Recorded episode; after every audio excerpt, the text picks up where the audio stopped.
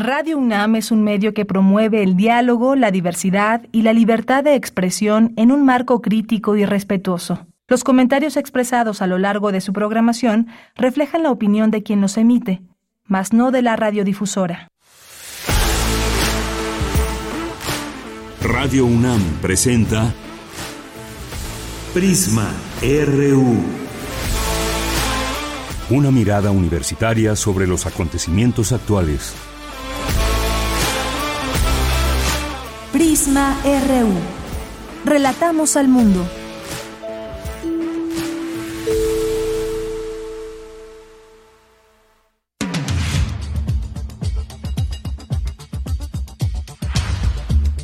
Muy buenas tardes, muchas gracias por acompañarnos aquí en Prisma RU. Es la una con cuatro minutos, hoy jueves 29 de junio del año 2023. Bueno, pues un caos vial por bloqueos de maestros mexiquenses en accesos hacia la Ciudad de México. Eh, bloquean varias vías de ingreso a nuestra ciudad, entre ellas Periférico Norte, Mario Colín, Vía López Portillo, casetas de peaje de las autopistas México-Querétaro y Chamapa Lechería, entre otras. Demandan al estatal el pago colateral por actos cívicos y días festivos que no les fue aplicado a su salario quincenal reciente. Bien, pues si usted se preguntaba qué está pasando, pues es esto, estos bloqueos que hay en estos accesos hacia la Ciudad de México. Y bueno, pues vamos a, vamos a tener hoy mucha información. Además de esto, ya comentaremos en los temas internacionales también todo lo que está pasando allá en, en París, Francia, y que hay incluso ya toque de queda. Le tendremos esta información eh, justamente en los temas internacionales. Vamos a tener también al análisis con el doctor Javier Oliva Posada Vamos a hablar sobre eh, que la Marina tomará el control del Aeropuerto Internacional de la Ciudad de México y el caso de los funcionarios de Chiapas, 16 funcionarios que se encuentran aún secuestrados por un comando armado. Se habla de que ya se está dando seguimiento, pero el caso es que todavía no aparecen, no han sido liberados. Vamos a tener también una entrevista con el doctor Manuel Suárez Lastra para hablar de la serie Antropoceno en México, historias de evolución, biodiversidad y cambio climático. Una coproducción de TV Claro Video. Ya les platicaremos aquí de qué se trata. Haremos un enlace hasta el Goya Fest, como ayer les decíamos, cumplen 10 números ya del periódico Goya, esta participación que hay de jóvenes estudiantes de la UNAM. ¿Y de qué trata todo este Goya Fest? Pues bueno, entre otras cosas, celebrar este número 10, pero también unir a esta comunidad joven dentro de este evento. Así que nos sumaremos a esta, o tendremos aquí más bien un enlace. Vamos a tener también la conversación, una conversación con Carla Escofié eh, por su libro País sin techo, ciudades, historias y luchas sobre la vivienda. Es un libro muy interesante porque aborda todo este tema de la gentrificación, la especulación, eh, toda este, todo el tema inmobiliario que hay aquí en la Ciudad de México, algunos casos específicos de lo que ha sucedido en Yucatán, de lo que ha sucedido en San Luis Potosí, por ejemplo. Así que nos va a acompañar aquí Carla Escofie, quien es abogada por la Universidad Autónoma de Yucatán. Hoy es jueves de Cinemaedro con el maestro Carlos Narro Tendremos esto y más aquí en Prisma RU, así que quédense, eh, escríbanos en nuestras redes sociales, arroba Prisma RU en Twitter, Prisma RU en nuestro, es nuestro Facebook. Aquí a nombre de todo el equipo soy de Yanira Morán y desde aquí relatamos al mundo. Relatamos al mundo. Relatamos al mundo.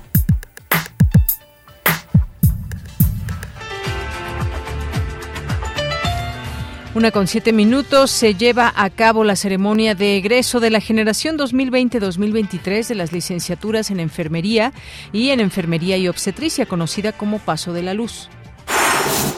Demandan especialistas democratizar las redes sociales y proteger la libertad de expresión, así como los datos personales de los usuarios de Internet.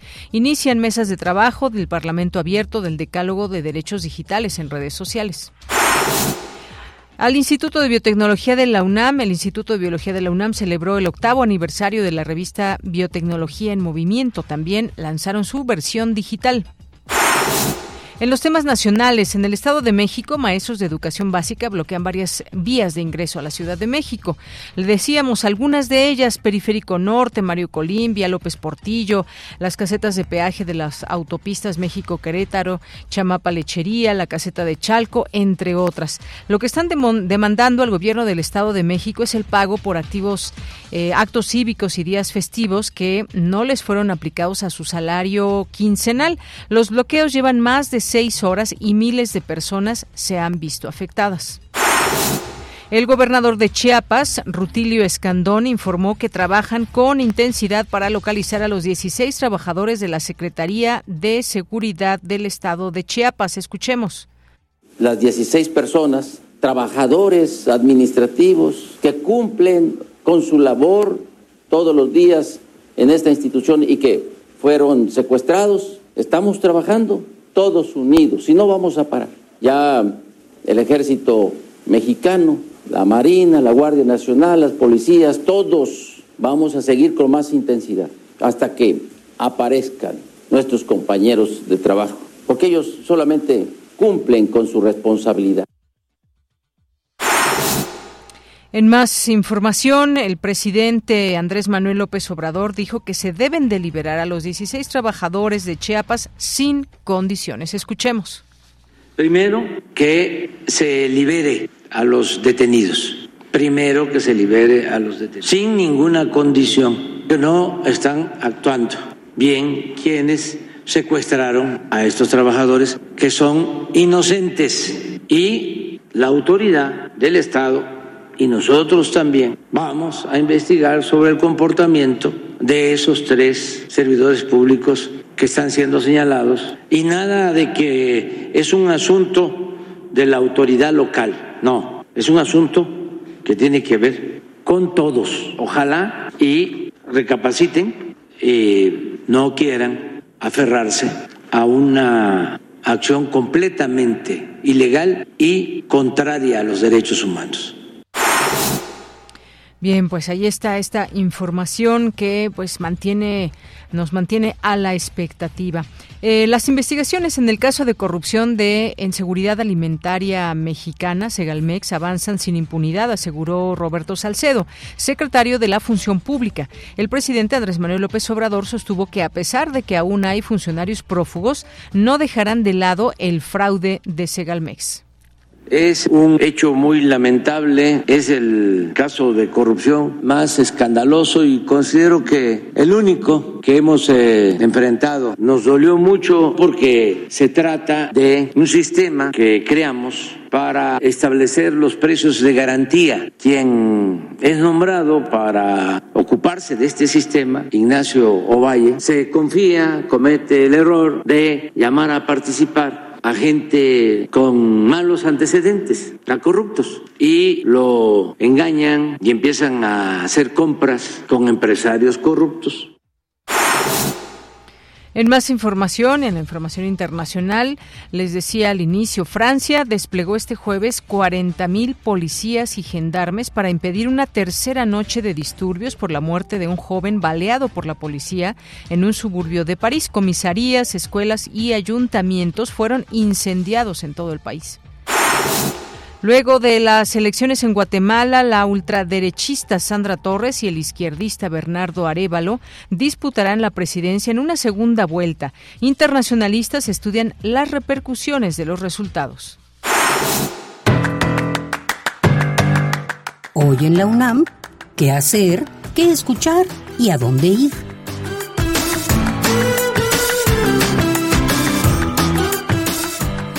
Hoy es jueves de Gaceta UNAM y en su portada nos presenta el tema La UNAM vuelve al selecto grupo de las 100 mejores del mundo. Ocupa el lugar 93, es la número uno de México y se ubica entre las dos más sobresalientes de Latinoamérica. Además, en el marco del mes del orgullo y la diversidad sexual, se llevó a cabo el conversatorio Visibilidad de las diversidades sexogenéricas en todos los sectores de la universidad. organizado por el Programa Universitario de Bioética de la UNAM, en el cual se reunieron estudiantes de diversas facultades para resaltar la importancia de la visibilidad de la comunidad LGBTIQ. Conoce todos los detalles de este conversatorio y otros eventos realizados en el marco del mes del orgullo y la diversidad sexual que se encuentran disponibles en la edición de hoy jueves 29 de junio de la Gaceta de la UNAM. Visita el sitio oficial www.gaceta.unam.mx. Te recomendamos la serie radiofónica Revista de la Universidad. Elvira Lisiaga conversa con Rafael Mondragón, académico del Instituto de Investigaciones Filológicas de la UNAM, sobre cómo el investigador, que antes fue un pensador para la comunidad, se separó de la educación y los sistemas escolarizados, y cómo recuperar algunos modelos en los que la investigación sirvió a la educación. La serie radiofónica Revista de la Universidad se transmite todos los jueves a las 16 horas, después del corte informativo. Otra opción sonora que no te puedes perder es la serie radiofónica Al compás de la letra, bajo la conducción de María Ángeles Comezaña.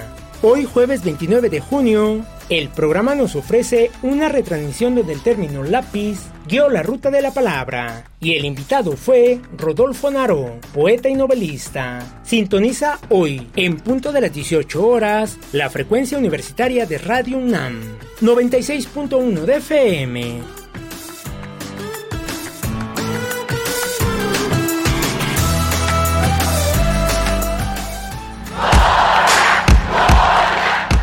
Campus RU.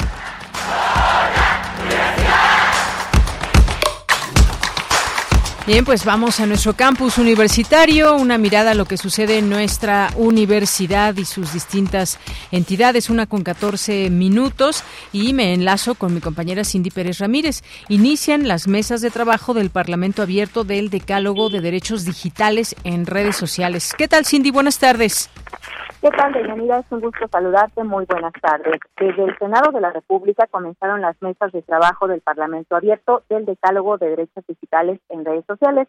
John Ackerman, director del Programa Universitario de Estudios sobre Democracia, Justicia y Sociedad de la UNAM, hizo un llamado a democratizar las redes sociales para que sean espacios libres, plurales y participativos ciudadanos que fortalezcan en lugar de que dañen a la democracia. Nadie quiere cerrar las redes ni censurar las redes ni este, controlar siquiera las redes. Lo que queremos es más bien lo contrario, democratizar y asegurar que sean espacios libres, plurales, participativos, ciudadanos y que fortalezcan en lugar de que dañen a nuestra incipiente democracia. Son derechos digitales que estamos promoviendo y lo que esto implica es implicaría en su momento la modificación de más de 40 artículos de 20 leyes en una especie de configuración de defensa de los derechos este, digitales. Por su parte, la vicepresidenta de la mesa directiva, Ana Lilia Rivera Rivera, precisó que el decálogo busca concretar un proyecto legislativo para democratizar las redes sociales, proteger la libertad de expresión y datos personales de los usuarios, así como brindar herramientas contra la manipulación informativa y otros abusos de las grandes plataformas privadas transnacionales. Busca concretar un proyecto legislativo para democratizar las redes sociales protegiendo la libertad de expresión y los datos personales de los usuarios, así como brindar herramientas contra la manipulación informativa y otros abusos de las grandes plataformas privadas transnacionales. Legisladoras y legisladores de ambas cámaras del Congreso de la Unión, junto con académicos y académicas nacionales y extranjeros, así como representantes de la sociedad civil especializada, coincidimos en los múltiples riesgos para los derechos de las personas que pueden generarse a causa de una deficiente regulación en la materia. En tanto, la senadora Susana Hart, presidenta de la Comisión de Cultura, expresó que las tecnologías de la información cambian constantemente e impactan nuestras vidas, por eso es necesario que las leyes se adapten para proteger los derechos fundamentales. Estamos en una nueva era del desarrollo de los derechos digitales y la ciudadanía digital en la que es necesario poner sobre la mesa las necesidades de que el acceso a la información online sea seguro y transparente. Los avances tecnológicos son constantes y cada uno trae consigo la necesidad de un nuevo marco de regulación, por lo que hemos invitado a diversas personas expertas en distintas materias para crear proyectos legislativos que coadyuven a la protección de los derechos digitales. De Yanira cabe señalar que el diálogo se presentó el 27 de marzo de este año en la de la UNA, con la cual legisladoras y legisladores se reunieron con académicos nacionales e internacionales, así como representantes de la sociedad civil especializada, en el que coincidieron de los múltiples riesgos para los derechos de las personas que pueden generarse a causa de una deficiente regulación en la materia. Este es el reporte. Bien, pues muchas gracias Cindy y buenas tardes. Muy buenas tardes. Ahí este tema, por supuesto, que debe seguirse discutiendo, muy interesante, este decálogo de derechos digitales en redes sociales y conocerlo y hacer uso justamente de los derechos que tenemos también en redes sociales que muchas veces desconocemos. Vamos ahora con mi compañera Virginia Sánchez. Se lleva a cabo la ceremonia Paso de la Luz de la Facultad de Enfermería y Obstetricia de la UNAM en eh, la generación 2020-2023. ¿Qué tal, Vicky? Te saludo con mucho gusto buenas tardes. Igualmente, Deya, muy buenas tardes a ti y al auditorio de Prisma RU. Al gremio de la enfermería le correspondió enfrentar la emergencia sanitaria más compleja que se ha presenciado en el último siglo. Les tocó estar en la primera línea de combate de la epidemia y lo hicieron muy bien, por lo que a todas y todos tienen el reconocimiento de la universidad y la felicitación del rector Enrique Graue. Así lo señaló el secretario general de la UNAM, Leonardo Lomeliva Negas, al presidir la ceremonia de egreso de la generación 2020-2023 de las licenciaturas en enfermería y en enfermería y obstetricia, conocida como el Paso de la Luz, que se lleva a cabo en el Centro de Exposiciones y Congresos de la UNAM. Escuchemos a Leonardo Lomelí. Las podrá y las podrá seguir acompañando en su desarrollo profesional en la medida en la que así se compagine con sus intereses. Estamos seguros que pondrán en alto el nombre de la enfermería universitaria, como también lo han hecho las generaciones que las han y los han antecedido. Y quiero terminar este mensaje felicitando también a sus padres, a sus familiares más cercanos que los han acompañado en este trayecto. Reciban ustedes mis mejores deseos para su vida personal y profesional y hago votos porque pongan muy en alto el nombre de su facultad y de la Universidad Nacional Autónoma de México. Por su parte, la directora de la Facultad de Enfermería y Obstetricia de la UNAM, Rosa Amaral Zárate Grajales, destacó que para esta generación el paso de la luz tiene un significado muy especial porque ingresaron a la Escuela Nacional de Enfermería y Obstetricia y egresan ya en su transformación a facultad. Además, que dijo, representan la generación de la pandemia, un acontecimiento disruptivo que afectó a todos los sectores y contexto en el que de Profesionales de la Salud. En tanto, Federico Sacristán Ruiz, académico de la facultad, resaltó el orgullo que es llevar a cabo esta ceremonia del Paso de la Luz, constituida en 1953, la cual representa simbólicamente la transferencia del conocimiento que las y los profesores hacen a sus alumnos. Mientras que la maestra Telma González Guzmán señaló que durante los últimos años esta generación demostró un compromiso inquebrantable, una dedicación ejemplar y una búsqueda constante de la excelencia. Escuchemos. Han enfrentado desafíos y obstáculos con valentía y perseverancia. Y hoy, al estar aquí, demuestran su capacidad para superar cualquier adversidad. En este noble camino de la enfermería han adquirido conocimientos sólidos, habilidades prácticas y han cultivado los valores éticos que definen a un verdadero profesional de la salud. Han mostrado una dedicación incansable hacia el cuidado de los demás, brindando alivio, consuelo y esperanza a aquellos que más lo necesitan. Enhorabuena para la generación 2020-2023 de la Facultad de Enfermería y Obstetricia de la UNAM. Este es el reporte de ella. Muchas gracias, Vicky. Buenas tardes. Buenas tardes. Y nos vamos ahora con Dulce García. Celebran el octavo aniversario de la revista Biotecnología en Movimiento. Adelante, Dulce. Así es, Deyanira. Muy buenas tardes a ti al auditorio. Deyanira, el Instituto de Biotecnología de la UNAM llevó a cabo la presentación de la versión digital y del nuevo número de la revista Biotecnología en Movimiento, que como bien lo comentabas hace un momento, Deyanira, cumple ya este mes de junio ocho años. Ahí estuvo presente el doctor Enrique Galindo, editor de la revista, y él dijo que esta publicación se inició con el objetivo de divulgar las actividades, procesos, productos y servicios que se realizan en el Instituto de Biotecnología de la UNAM. Y bueno, según celebró el doctor Enrique Galindo, esta revista se ha dirigido a un público que merece información accesible, precisa y confiable, y que además de Yanira, a través de ella podrá conocer y aprovechar mejor los beneficios que la biotecnología moderna ofrece, además de contar con mejores elementos de juicio, particularmente en temas que a veces resultan ser complejos y sobre todo controversiales. Vamos a escuchar. Ah, en 2022, en junio, iniciamos la versión digital eh, que vamos a presentarla el día de hoy.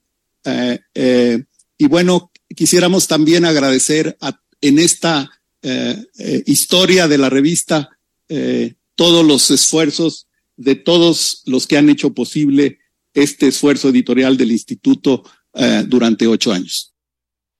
Y bueno, de Yanira también estuvo presente Walter Santos, él es diseñador de la página web de la revista y dijo que la versión digital de Biotecnología en Movimiento se realizó tomando en cuenta la opinión del público con el que ya contaba la revista impresa. Vamos a escucharlo. Nuestro público son jóvenes entre 25, 30 años, a, a, veces hasta menores, de últimos años de prepa, primeros de licenciatura.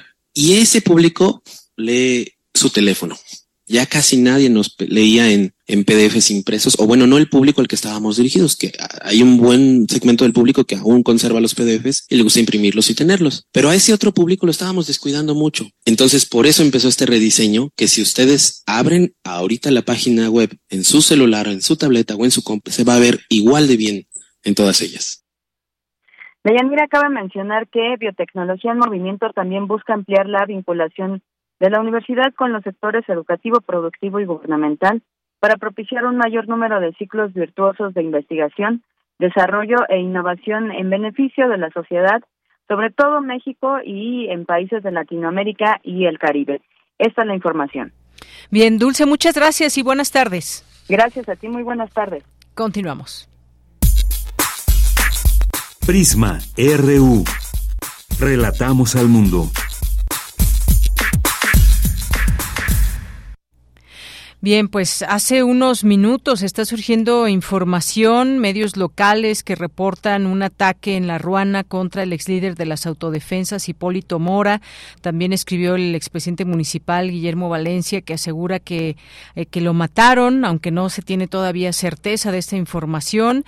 Y bueno, solamente dice eh, este expresidente municipal que le acaban de confirmar que en un atentado asesinaron a su amigo Hipólito Mora, prendieron fuego a su camioneta blindada y asesinaron a todos sus escoltas. Es lo que escribió a través de Twitter. También eh, la agencia Cuadratín de Michoacán está mencionando queman camioneta blindada de Hipólito Mora, reportan tres muertos y dice que un grupo de pistoleros atacó la camioneta del ex líder de las autodefensas de la Ruana, Hipólito Mora, y a su equipo de escoltas. Se han confirmado tres muertos, dos escoltas y un civil. La camioneta blindada de Hipólito Mora ardió en llamas. Se desconoce el estado estado de salud del ex autodefensa. Bien, pues vamos a, ya tenemos aquí una entrevista con el doctor Javier Oliva Posada, quien es académico e investigador de la Facultad de Ciencias Políticas y Sociales de la UNAM. Es especialista en temas de seguridad. ¿Qué tal, doctor Javier? Un gusto saludarle. Buenas tardes. ¿Qué tal, Deyanira? A mí me gusta saludarte a ti, pero no tratar estos temas que lamentablemente se actualizan pues, prácticamente cada hora y pues son, Así es. son cosas eh, muy muy graves, ¿no? Lo que estamos viviendo en las últimas en las últimas semanas, ¿no? El secuestro de los funcionarios de seguridad pública en Chiapas, eh, el, el, incendio de una central, eh, precisamente ahí en Tierra Caliente también de la Comisión Federal de Electricidad, el ataque con drones a personal de la Guardia Nacional, en fin, absorben de Yanira y de siempre es un gusto participar en Prisma. Gracias, doctor. Pues sí, efectivamente tenemos estos eh, tenemos estos dos temas que platicar. Entre ellos, esta vamos a empezar por esta situación de eh, de los 16 funcionarios de Chiapas que se encuentran secuestrados por un comando armado. No hay mayor información. Los familiares están, por supuesto, muy muy preocupados de lo que pueda suceder a estas personas. Incluso, pues ha hablado la hija de un policía secuestrado en Chiapas. Confía en que aún sigan con vida y bueno, pues ya declaraciones tanto del presidente, del gobernador del estado de Chiapas, Rutilio Escandón, que se sigue trabajando en todo ello, pero pues esto que sucedió también nos habla de una situación que está sucediendo allá en Chiapas, doctor.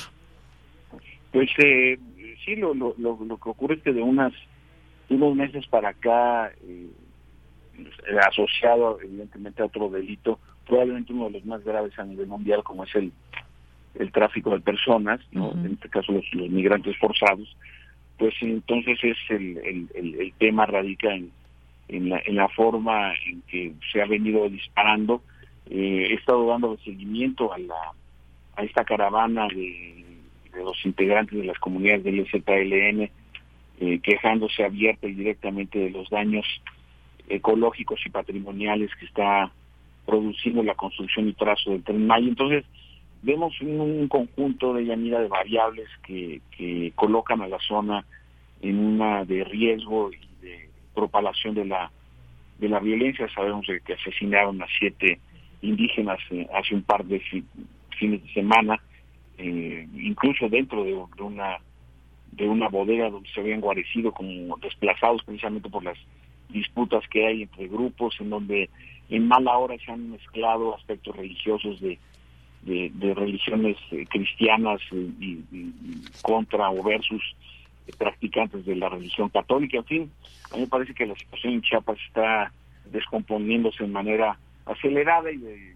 mientras vemos a su a su eh, gobernador actitudes que yo francamente podría tildar de, de frívolas, de no atender la gravedad de la problemática que se está enfrentando en la entidad, sobre todo en esta parte sur de la frontera de, Chiapas con eh, Guatemala. Este es mi primer comentario. Bien, eh, así es, doctor. Pues sí, esto que ha sucedido y que, como decíamos, se está en esta búsqueda de este grupo de trabajadores, además administrativos de la policía de Chiapas, que fueron secuestrados el pasado martes por hombres armados, que transitaban además por una, una carretera que conecta los municipios de Ocosocuautla con Tuxtla Gutiérrez y que además, bueno, recuerdo que Ocosocuautla lo acaban de nombrar pueblo mágico y que algo que mencionábamos ayer al hablar de todos estos lugares que se abren al turismo y demás, pues que también se requiere esa certeza de la seguridad que se pueda tener en las carreteras para llegar a estos lugares. Uno de estos es Ocosocuautla, precisamente. Bueno, pues creo que el tiempo apremia en todo esto, doctor, y tendremos que seguir pues esperando qué es lo que puede suceder con eh, esta parte de los de los administrativos. La fiscalía pues, ha informado que investiga el origen,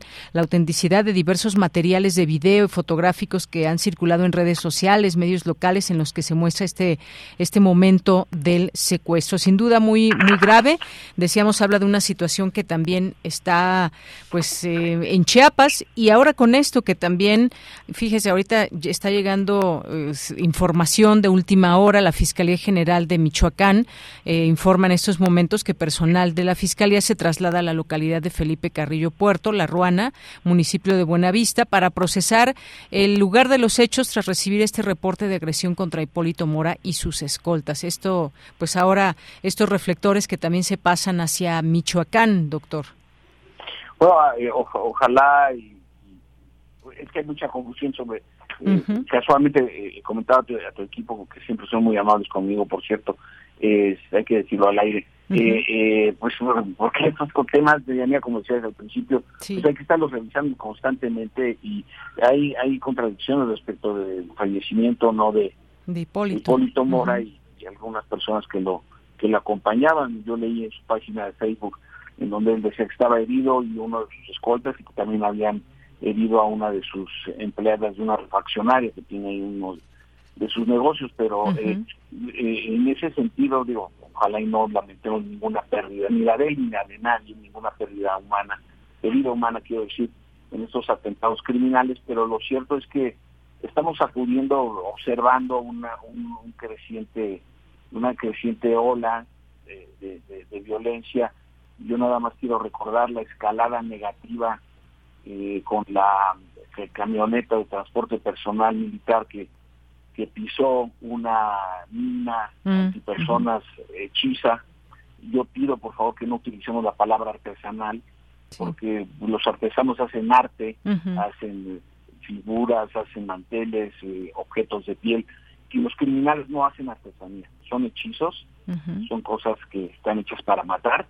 Entonces la manera correcta para utilizar un lenguaje correcto ante estas prácticas criminales son hechizos. Entonces esta eh, fabricación de esta mina hechiza eh, denota pues que sabe que alguien les enseñó a usarlas, a buscar los insumos adecuados y, provocar el daño serio, grave, que y, por supuesto destruyó el vehículo y envió a cuatro elementos del ejército mexicano en labores de patrullaje, eh, por supuesto completamente desprevenidos, pues pisaron la, la, las, ruedas del vehículo, pasó encima de esta, de esta mina, o también ayer en la noche supimos, no tenía años que no había un atentado con coche bomba en Celaya, donde también hay eh, cuatro elementos de la Guardia Nacional gravemente heridos, eh, de los diez que, se, que tuvieron que acercarse a este vehículo en mal momento. Entonces, desafortunadamente, Diana, si hacemos un listado eh, solamente de los eventos que han llegado a los medios de comunicación, pues vamos a, observar con, notable preocupación esta ampliación de las actividades criminales en distintas partes del país. Y entonces eh, sobre todo en el contexto y, ojalá y no sea necesario y lo digo así en público de Yanira ojalá y no sea necesario que tengamos una entrevista porque asesinaron, atentaron contra el candidato, la candidata, el equipo en un evento, en un mitin, en fin, Recordemos que en las elecciones de federales pasadas, eh, la situación grave de la violencia criminal en torno a los procesos electorales mereció a los pocos días de, Michelle Bachelet, en aquel momento alta comisionada para los eh, eh, derechos humanos desde Ginebra, un discurso exclusivamente sobre el proceso electoral mexicano, donde daba cuenta de 91 atentados, ¿no? y que hacía un señalamiento muy preciso al gobierno mexicano respecto de la gravedad implicaba pues, lo que se supone es una, una cita cívica de primer orden como es el ejercicio de la libertad a través de la emisión del sufragio y la libertad de pensamiento y la libertad de asociación. Y la, es decir, en la democracia se concentran las libertades fundamentales de la propia democracia. Entonces, que se vean amenazados por un clima de violencia, pues no no no no es no es dable. Entonces, eh, eh, esperemos que esta eh, las autoridades correspondientes tomen en sus manos de manera seria ¿no? y consecuente eh, la, seguridad pública para que pues la, los casi 15 mil cargos que se van a poner a, a veredicto de la, de la ciudadanía el, primer domingo de junio del próximo año que puedan desarrollarse con toda normalidad. No obstante, la natural polarización de Yanira de que hay en los en los ataques, descalificaciones, sorna, burlas, etcétera, que no, eh, desde mi punto de vista vamos por una ruta equivocada, porque los métodos lo único que hace es soliviantar un clima de intolerancia. Pero como es algo que no lo vamos a poder evitar, pues por lo menos tener las condiciones de poder eh, manifestarnos eh, sin el temor a, ser agredidos por cualquier circunstancia en nuestras expresiones como ciudadanas y ciudadanos de Yemen. Efectivamente. Bueno, eh, también me está llegando eh, información, doctor, justamente en lo que platicamos sobre estos temas, que la Fiscalía de Michoacán confirma el asesinato de, Hipólito Mora, ex líder de las autodefensas, autodefensas en dicha entidad. no, te escuché. ¿Quién lo confirma? A ver, vamos a ver que, quién lo confirma. A ver, en este momento, deme, deme unos, unos segundos. La Fiscalía de Michoacán confirma el asesinato de Hipólito Mora. Sí, es la misma fiscalía que mencioné en este momento. Bueno, pues sin duda alguna, eh, Hipólito Mora, que hay que recordar, una de las personas que inició todo este movimiento de las de las autodefensas allá en Michoacán, el, limonero. Que también ya falleció. Bueno, él falleció, pero de diabetes. Así es.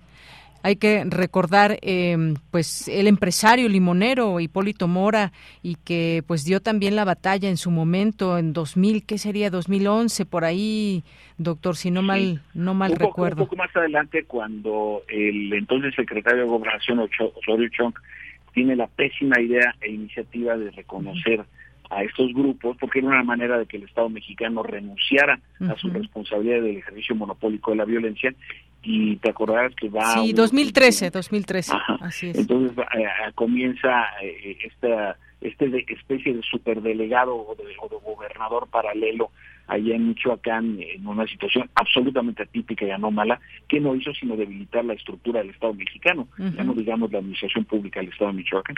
Claro, pues sí, todo un capítulo de lo que ha sucedido en últimos años allá en Michoacán y que han tenido pues ya eh, cambios de gobernador y la situación pues no mejora notablemente, llega un partido, llega otro y es lo que sucede también en otros estados por lo que estamos viendo. ¿Qué, qué pasa con pues todas estas autoridades? Tamaulipas, este claro, claro, acaba de salir el que fue del PAN y del PRI, me parece, esta alianza que hizo Cabeza de Vaca, ahora está Morena y bueno, en Michoacán lo mismo. ¿eh? Igual de inútiles.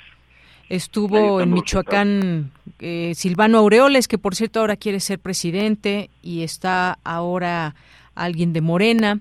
En fin, lo que vemos es que pasan gobiernos, em, como es como decimos vulgarmente, nos venden, nos venden muchas cosas, nos venden espejitos en temas de seguridad, pero ahí está lo que sigue sucediendo en este en este país. También ya lo confirma el líder del PRI ahí en en, eh, en Michoacán. Sí, yo también estoy, ya está llegando la información también. Así es. Bueno, pues sí, desafortunadamente yo decía, pues valdrá la pena recordar un poco todo esto que sucedió eh, con las autodefensas, luego que se nombró a un eh, personaje también para que fuera ahí a tranquilizar y a arreglar todo esto, se entregaron las armas. creo que se apellidaba que se apellida Castillejo y no Castillo, una cosa así. No, Castillo, sí, que estaba en la CONADE, ¿no? Hizo tan mal papel que nos acordamos de su apellido. Sí, sí, sí. Exactamente. Bueno, pues doctor, desafortunadamente en estos eh, minutos que hemos estado platicando se, se confirma este esta muerte, ese asesinato, más bien hay que decirlo.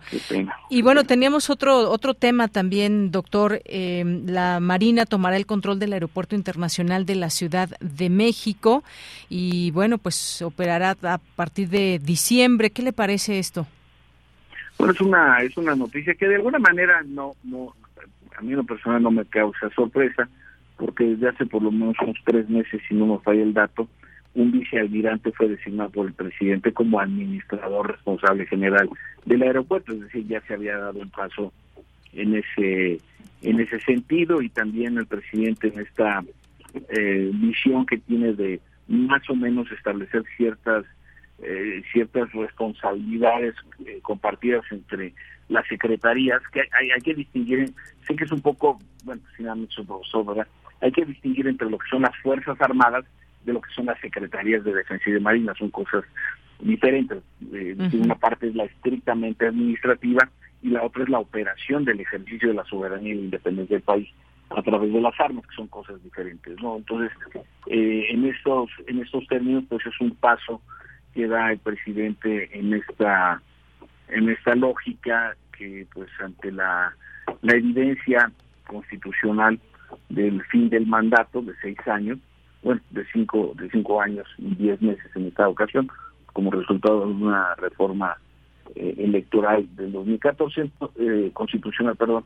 Entonces, eh, me parece que es un desafío muy importante para la Armada de México que tengamos la la confianza de que responda, porque uno de los principales centros de introducción de droga a México, país, es el aeropuerto, precisamente. Entonces, eh, que han habido eventos pues, dramáticos, recordaremos aquel, aquel bochornoso episodio donde dos grupos de integrantes de la Policía Federal se liaron a balazos dentro de las instalaciones por, por, por, por la posesión de un cargamento de cocaína, ¿no?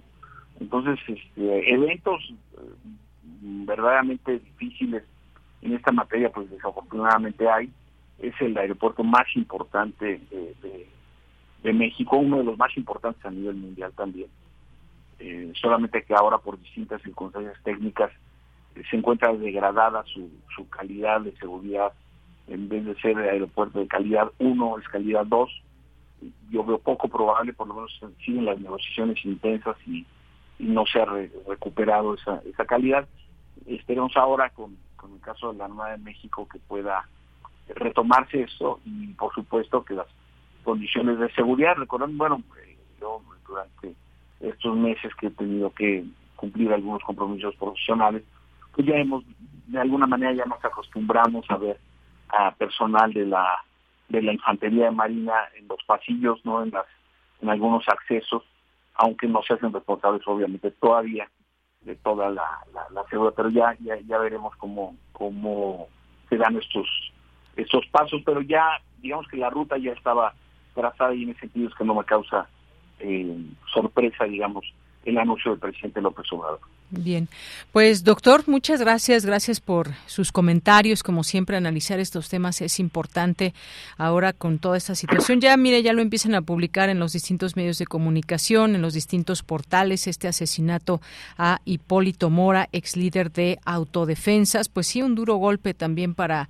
eh, para esta administración en este, en este sentido, por la violencia que estamos el, el año pasado asesinaron a su hijo así es. Y él ya había tenido algunos atentados o por lo menos amenazas, un atentado a balazos me parece también este mismo año. Pero bueno, pues doctor, muchísimas gracias por comentar estos temas. Lástima, como usted bien decía, desafortunadamente estos eventos que, eh, que nos agravian como sociedad y que dan cuenta de un Estado que hay en ciertos lugares que de violencia eh, pues sigue ahí latente y que seguimos pues quizás no, no solamente a la espera, a la exigencia, al saber cómo es que se puede terminar una ola de violencia en el país iniciada desde hace muchos años. Sí, así es, este, amigo, pues eh, insisto, si analizamos los eventos donde ha habido violencia criminal, hay un escalamiento muy peligroso en términos del manejo de tecnología y esto sí me parece que es algo que debe atenderse de inmediato. Muy bien. Bueno, pues doctor, muchas gracias. Le mando un abrazo.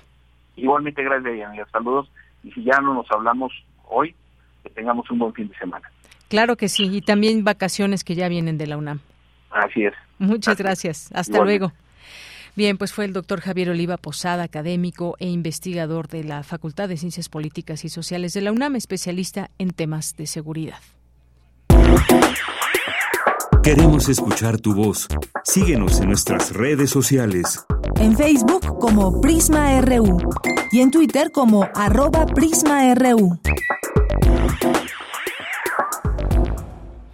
Una de la tarde con 45 minutos, pues presentan la serie Antropoceno en México, historias de evolución, biodiversidad y cambio climático, eh, rigor científico, imágenes reveladoras que se centran en las problemáticas ambientales que los seres humanos hemos provocado para deteriorar al planeta. Esta es una nueva serie de televisión que apuesta por la divulgación científica para crear conciencia de los daños que hemos causado a la Tierra y por algunas propuestas de solución para lograr la sustentabilidad de nuestro entorno. Hemos invitado para platicar de esto al doctor Manuel Suárez Lastra, quien es director del Instituto de Geografía y uno de los conductores de esta serie Antropoceno en México, historias de evolución, biodiversidad y cambio climático. Doctor, bienvenido, muy buenas tardes. Hola, muy buenas tardes, un saludo a todo tu auditorio y por supuesto a. Gracias, doctor. Pues cuéntenos de esta de esta serie que además pues es una invitación, por supuesto, a nuestro público para que la pueda ver y que se genere toda esta información tan necesaria en nuestros días. Pues mira, la verdad es que estamos súper contentos. Llevamos desde que iniciamos las primeras pláticas sobre la posibilidad de hacer una serie que tuviera estos temas. Creo que han pasado ya casi dos años. Este, ahorita ya eh, tenemos un, la mitad de la serie prácticamente eh, eh, ya grabada y lista para lanzarse este 5 de julio. Eh, el, miércoles 5 de julio sale el, primer episodio de, Antropoceno. Y bueno, pues es una serie en la que, como decías hace un momento, la idea es poder transmitir con un lenguaje pues muy cotidiano, muy coloquial, los efectos que ha tenido el ser humano eh, durante su existencia eh, en, el efecto que ha tenido su presencia en la Tierra, ¿no?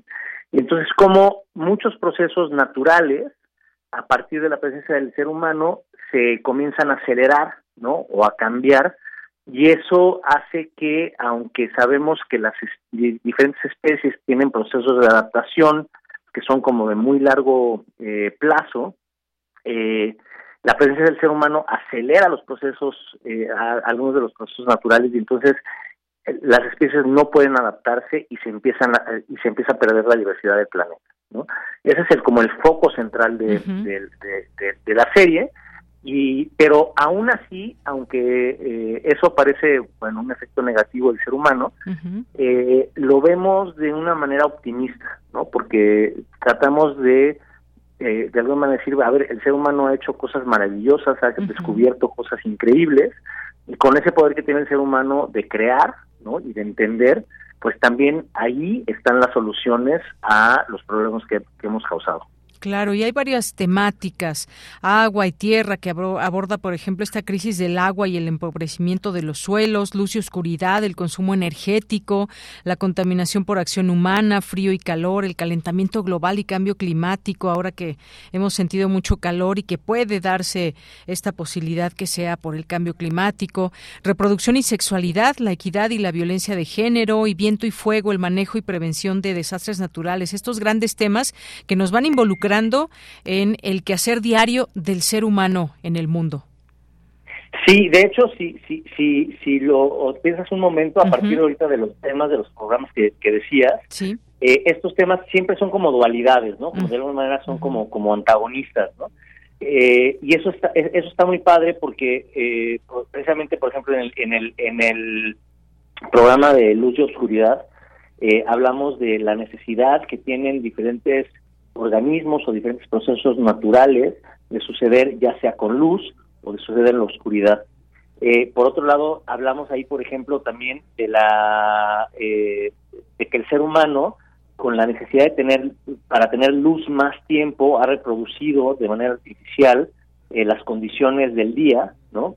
Y eso a la vez hace que especies que necesitan vivir de noche para cumplir su función, como los murciélagos al polinizar, eh, no lo puedan hacer, ¿no?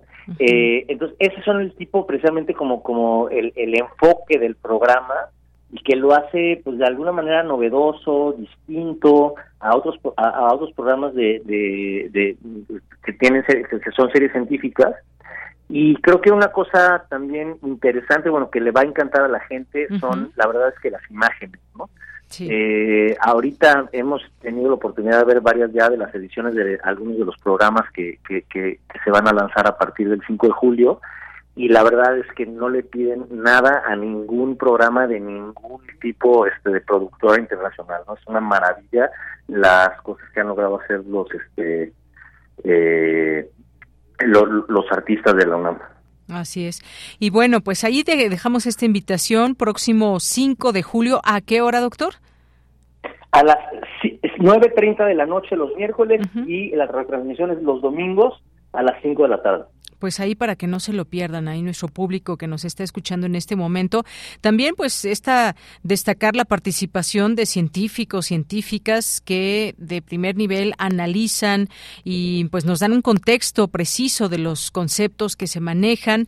Hay varios conductores, decía, entre ellos está usted, eh, director del Instituto de Geografía, y hay algunas otras personas que también nos adentrarán a todos estos temas. Antropoceno en México, que es un programa que nos permite permite conocer a nuestro país y nuestros recursos. También se habla de maíz, del tlacuache, de cuatro ciénegas, que en algunos momentos pues hemos hablado aquí en estos espacios de Radio UNAM. Pues nada, muchísimas gracias, doctor. ¿Algo más que usted quiera comentar?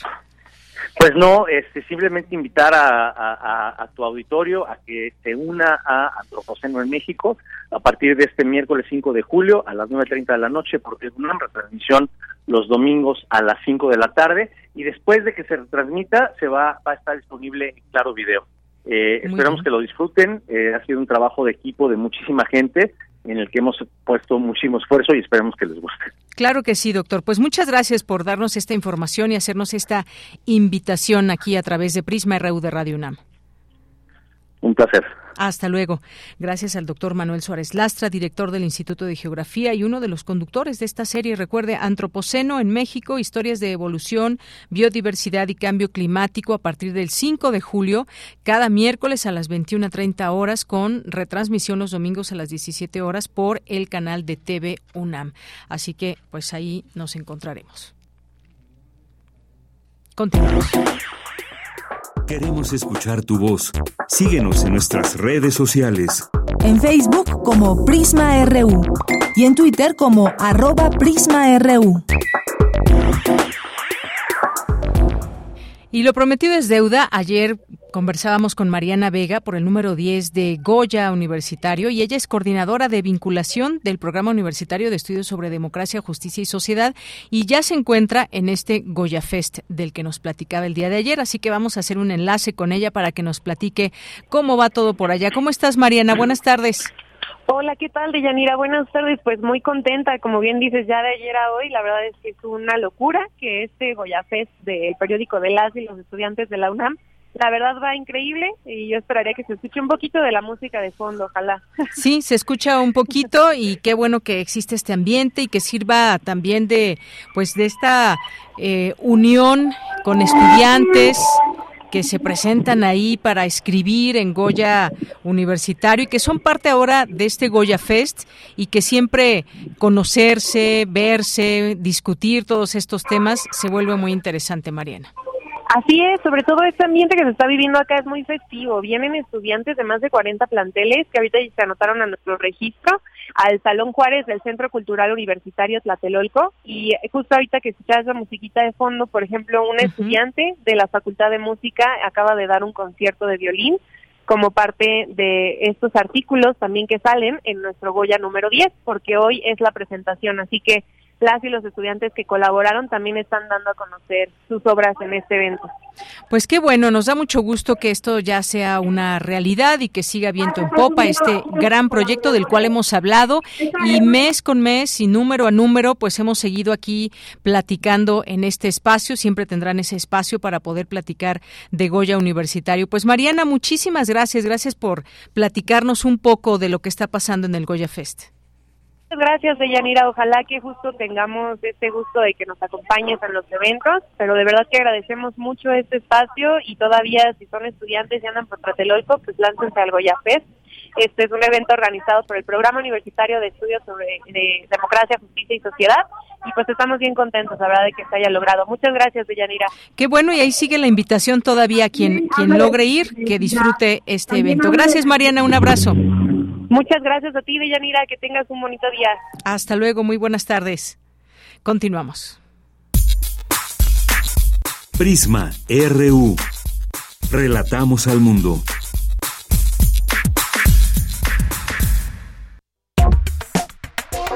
Tu opinión es muy importante.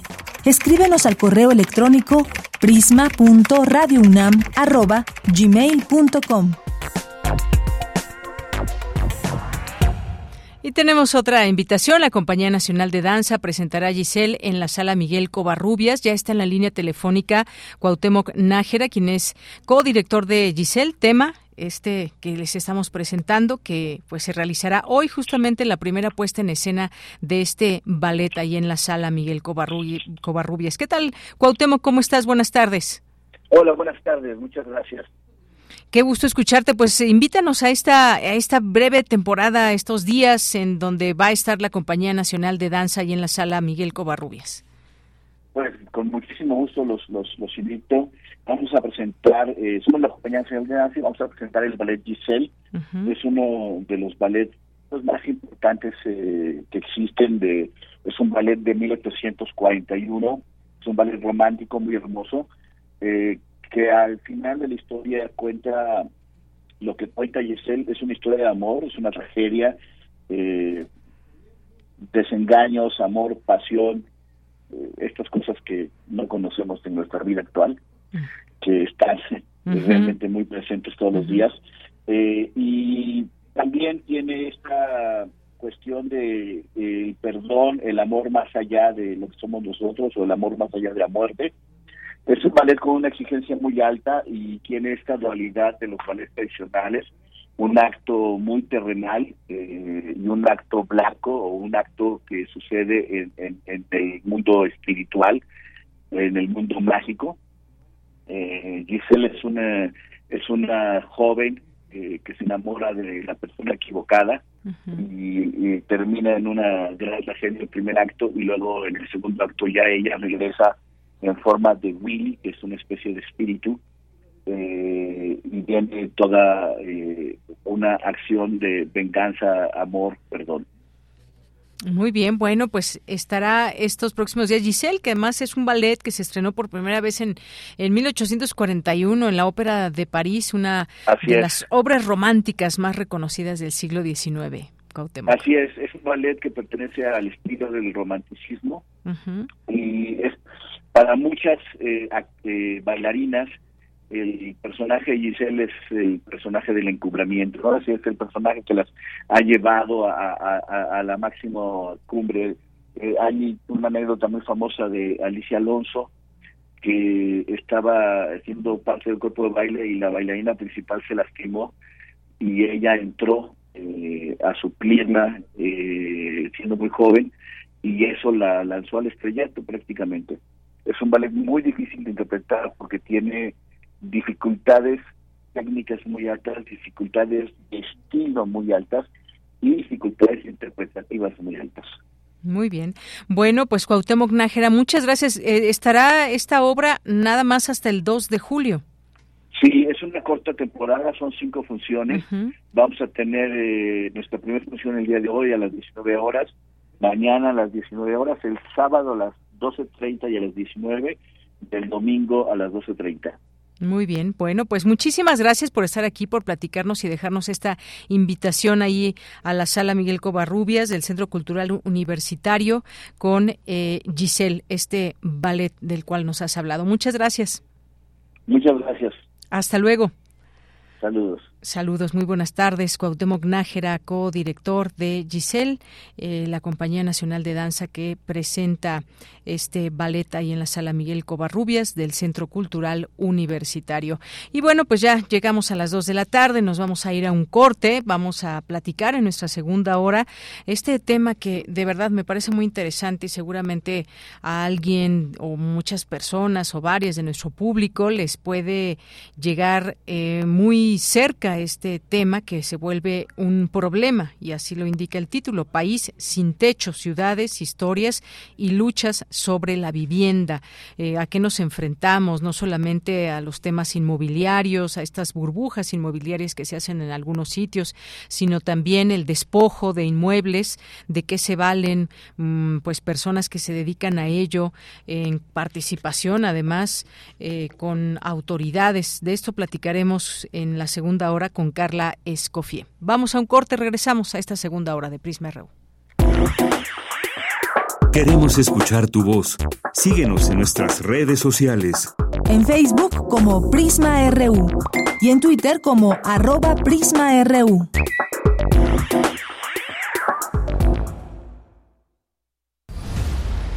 Entre el aprendizaje del alumno y la consagración del maestro, hay un largo periodo intermedio en el que el talento se moldea frente al público.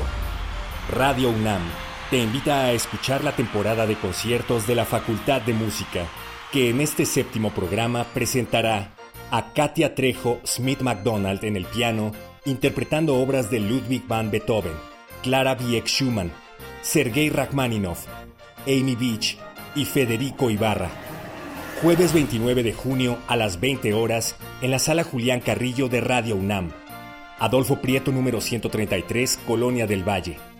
O escucha la transmisión el domingo 2 de julio a las 18 horas por el 96.1 de FM. Un primer acercamiento a los maestros del mañana. Radio UNAM, experiencia sonora. Hola, soy Eliana Garma y estoy en descargacultura.unam.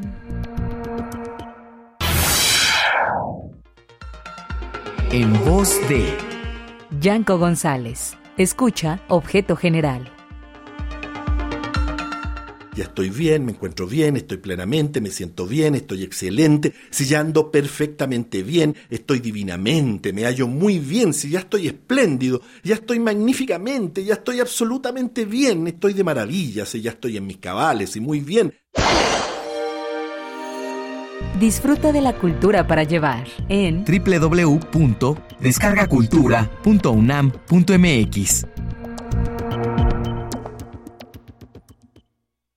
Habla Mario Delgado, presidente de Morena. Hace cinco años, el pueblo de México decidió cambiar la historia de nuestro país votando por Andrés Manuel López Obrador. Gracias a ti, el día de hoy celebramos que con la victoria en el Estado de México ya son 23 entidades sumadas al cambio verdadero. Morena está más fuerte que nunca. Y vamos a triunfar en el 2024, porque cuando gana Morena, gana la gente. Cuando gana Morena, gana el pueblo. Morena, la esperanza de México.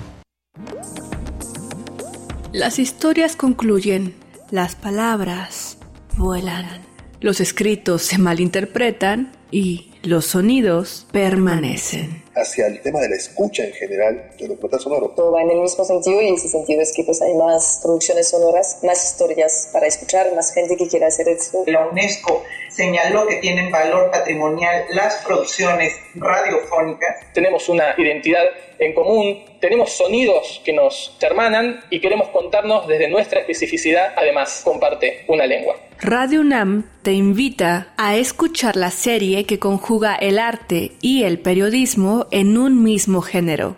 Foro Sonodoc 2022. Un recinto para celebrar el documental sonoro. Todos los viernes a las 17 horas por el 96.1 de FM. Un archivo sonoro para representar el presente. Radio UNAM, experiencia sonora. Prisma RU. Relatamos al mundo.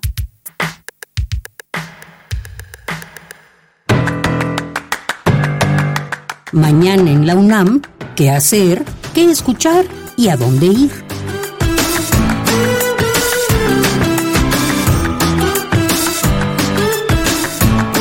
En este periodo vacacional de verano, mantente activo y en movimiento con la programación especial que Deporte UNAM ha preparado para ti. Dichas actividades serán impartidas a distancia del 3 al 22 de julio a través de las redes sociales de Deporte UNAM. Para las y los pequeños de casa, también tenemos opciones. El Universum, Museo de las Ciencias, llevará a cabo el evento Un día como científico y científica, que contará con diversas actividades para niñas y niños en las distintas salas del Universum. La cita es el próximo domingo 2 de julio, en punto de las 13 horas en las instalaciones de dicho recinto universitario. Mañana no te puedes perder la serie televisiva Materiales de tu vida, día a día. Una producción de TV UNAM, la Coordinación de Universidad Abierta, Innovación Educativa y Educación a Distancia y la Facultad de Ingeniería de la UNAM. En esta ocasión el programa nos presenta el tema Regeneración ósea con biomateriales. Sintoniza mañana viernes 30 de junio, en punto de las 10 horas, la señal de TV UNAM canal 20.1 de televisión abierta. Para Prisma RU, Daniel Olivares Aranda.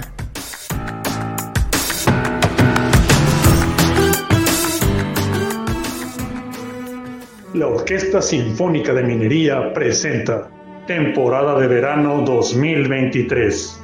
Primer programa. Querido público, me da enorme gusto saludarlos e invitarlos a nuestra temporada de verano de la Orquesta Sinfónica de Minería. Soy Carlos Miguel Prieto, director titular de dicha organización. El primer concierto es absolutamente espectacular y es ese sábado primero de julio y domingo 2 de julio, el sábado a las 8 de la noche y el domingo a mediodía, que son nuestros horarios acostumbrados en la sala Netzahualcoyotl. El programa es el siguiente. Cauyumari de Gabriela Ortiz, que es una obertura absolutamente sensacional, escrita al estilo de bolero en un crescendo.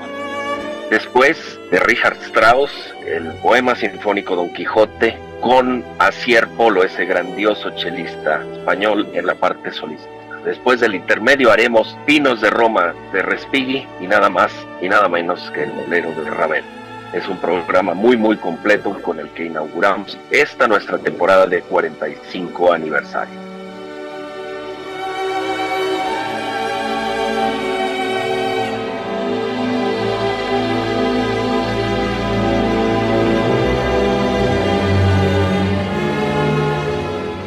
Bien, pues estamos de regreso aquí en Prisma RU en el 96.1 de FM en www.radio.unam.mx en las plataformas en las plataformas digitales que también nos pueden escuchar. Les mandamos muchos saludos y por supuesto también a quienes se toman el tiempo para escribirnos a través de nuestras redes sociales en Facebook y Twitter. En Facebook nos encuentran como Prisma RU y en Twitter como arroba Prisma RU. Muchas gracias aquí a Jorge Morán Guzmán. Nos dice los derechos digitales deben reforzarse con auditoría informática. Sugiero sugiero hablar de este tópico. Muchas gracias. Gracias también aquí a, aquí a Mario Navarrete, a Luis M. García, que por cierto acabamos de escuchar esta invitación. Tenemos dos pases dobles, ya está ahí en nuestro Twitter y Facebook. Por si gustan uno de estos pases dobles, nos escriban de lo inmediato, en lo inmediato para que puedan disfrutar de este concierto. Y a Luis M. García le agradecemos, por supuesto, esta posibilidad de hacernos llegar y acercarnos estos eventos a nuestro público radio escucha. Eh, también muchas gracias a Belina Correa, Carlos Yautotli, muchas gracias, a Vero RN, a Guerrero también. Eh, a David Castillo Pérez, a Mitzi Delgadillo, a nuestros amigos y amigas del Instituto de Geografía de la UNAM, el Sarco también, muchas gracias aquí por los comentarios, la presencia, también eh, Rosario eh, Durán, muchas gracias aquí por el envío de la fotografía, gracias a Eduardo Mendoza, Rosario, que nos manda una foto desde, desde Copenhague hasta allá, anda en Copenhague, qué bonita foto, muchas gracias Rosario, te mandamos muchos, muchos saludos. Eh, Joel Cabrales también, Eduardo Mendoza, excelente jueves, gustazo escucharles y muchos saludos a todo el equipo. A ti también, Eduardo Mendoza, muchas gracias por escribirnos. A Mario, que nos manda muchos saludos también, aquí algunas fotografías. David Castillo, muy buenas tardes. En este caso, en este caso, viernes, viernes, mañana es viernes y mañana será de complacencias, pero por lo pronto, hoy todavía jueves, seguimos mandando saludos eh, a todas las personas que están por aquí, a Daniux, Tony Carpin Isaac Neri, Victoria Jiménez, muchas gracias. Eh, gracias también aquí a Susana Bautista Cruz, gracias eh, también a Elena, le mandamos un saludo a todo el equipo de el PUEX, el Programa Universitario de Estudios sobre Democracia, Justicia y Sociedad, a su director John Ackerman, por supuesto, aquí presentes también en redes sociales y que tienen este evento ahora mismo del Goya Fest. Muchas gracias también a Leyenda Pop, muchas gracias también a Patti León, eh, Learning y pues muchos saludos a quienes estén aquí pendientes. Marco Fernández, me encantaría asistir al concierto. Bueno, ahora, en un momento más les decimos que quiénes son los ganadores y además también recibirán un, un eh, mensaje directo por parte de nuestro compañero eh, José Carlos, que está ahí en las redes sociales.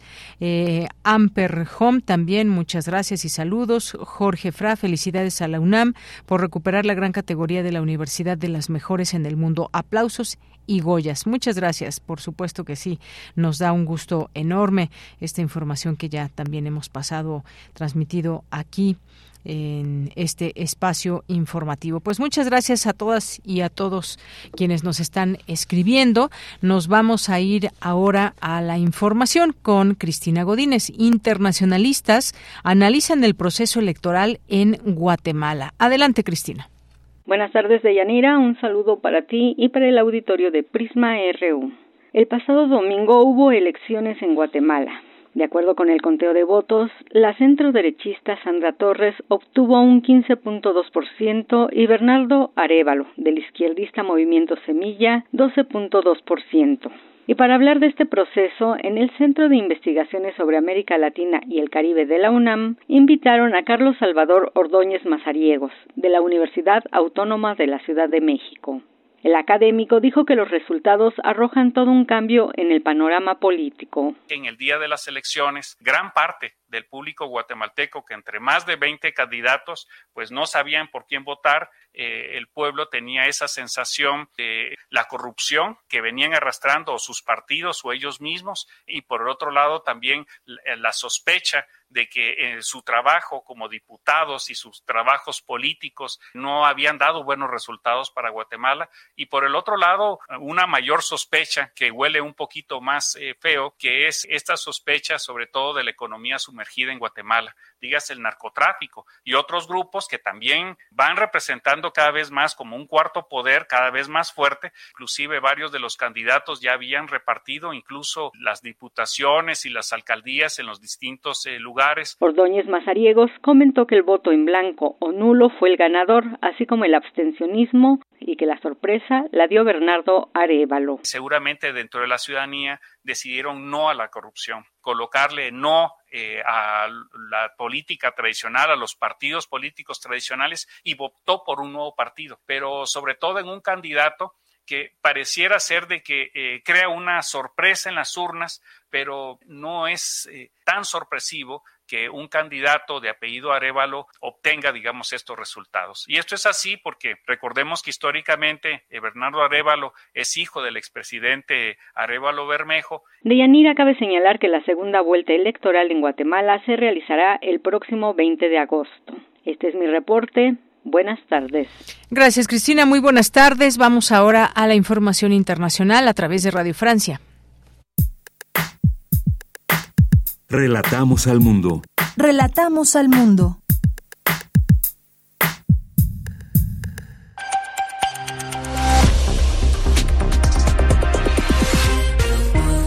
Bienvenidos a este flash informativo de Radio Francia Internacional con Mathieu de Geldre en los controles. Hoy es jueves 29 de junio y así comenzamos.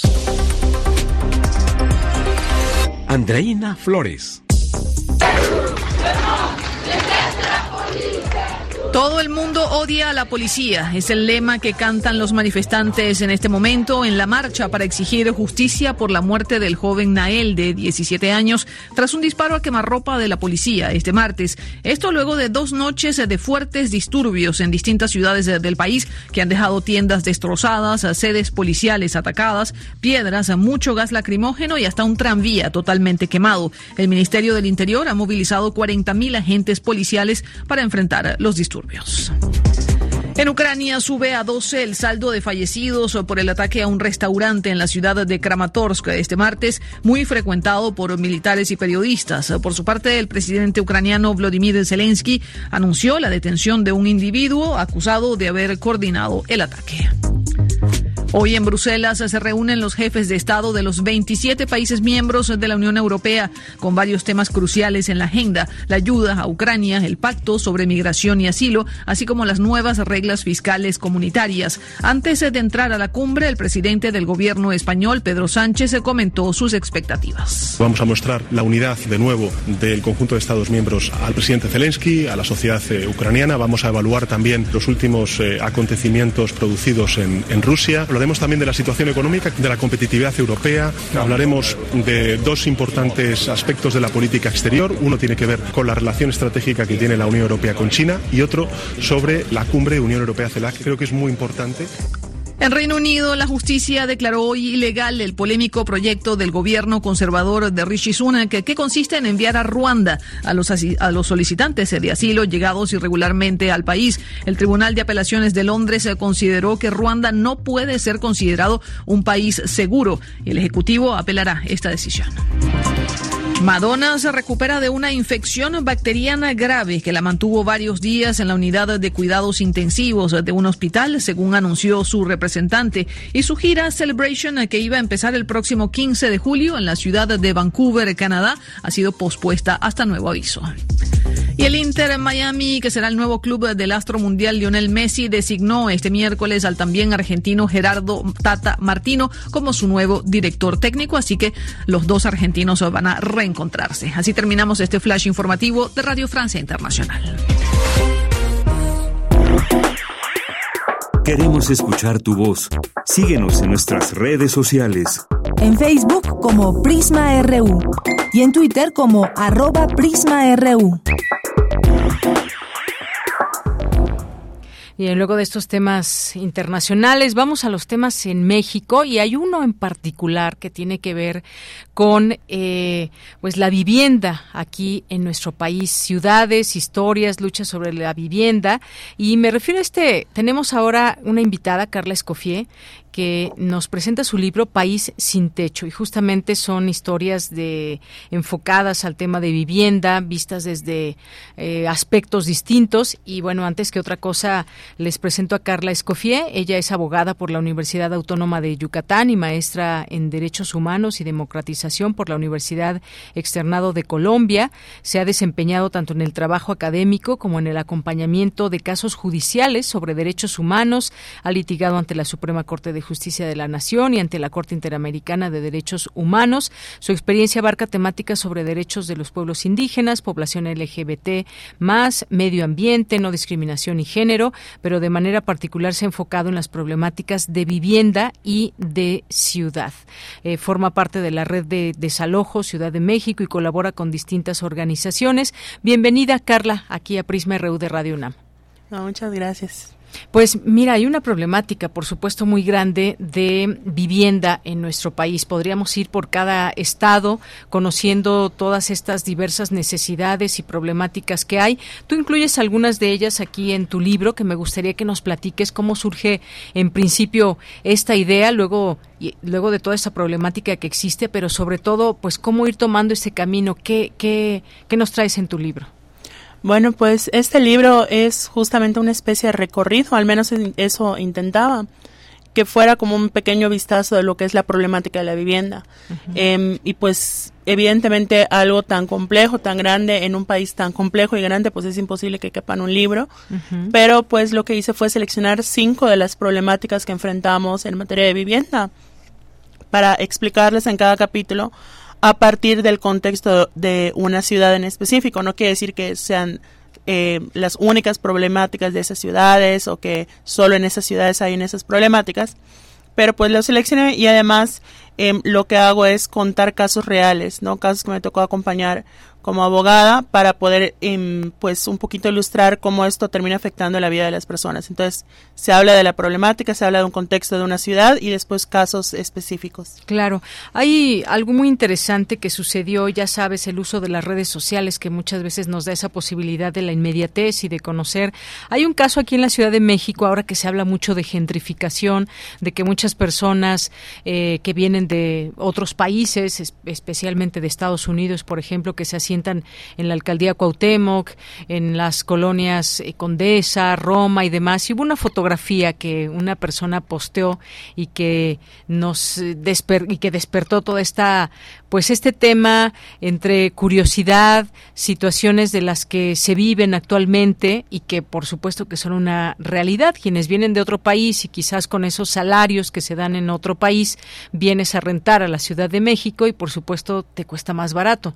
No así para quienes viven aquí y que tienen un salario promedio y que no pueden definitivamente vivir en ciertas colonias.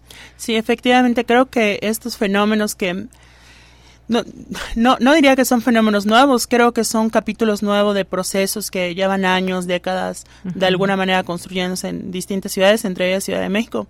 Y pues evidentemente la pandemia generó una serie de dinámicas a nivel global de que pues impactó en la forma en la cual se movía el mercado inmobiliario, cómo se movía la gente en cuestión de su trabajo y pues generó esta esta movida conocida como los nómadas digitales, ¿no?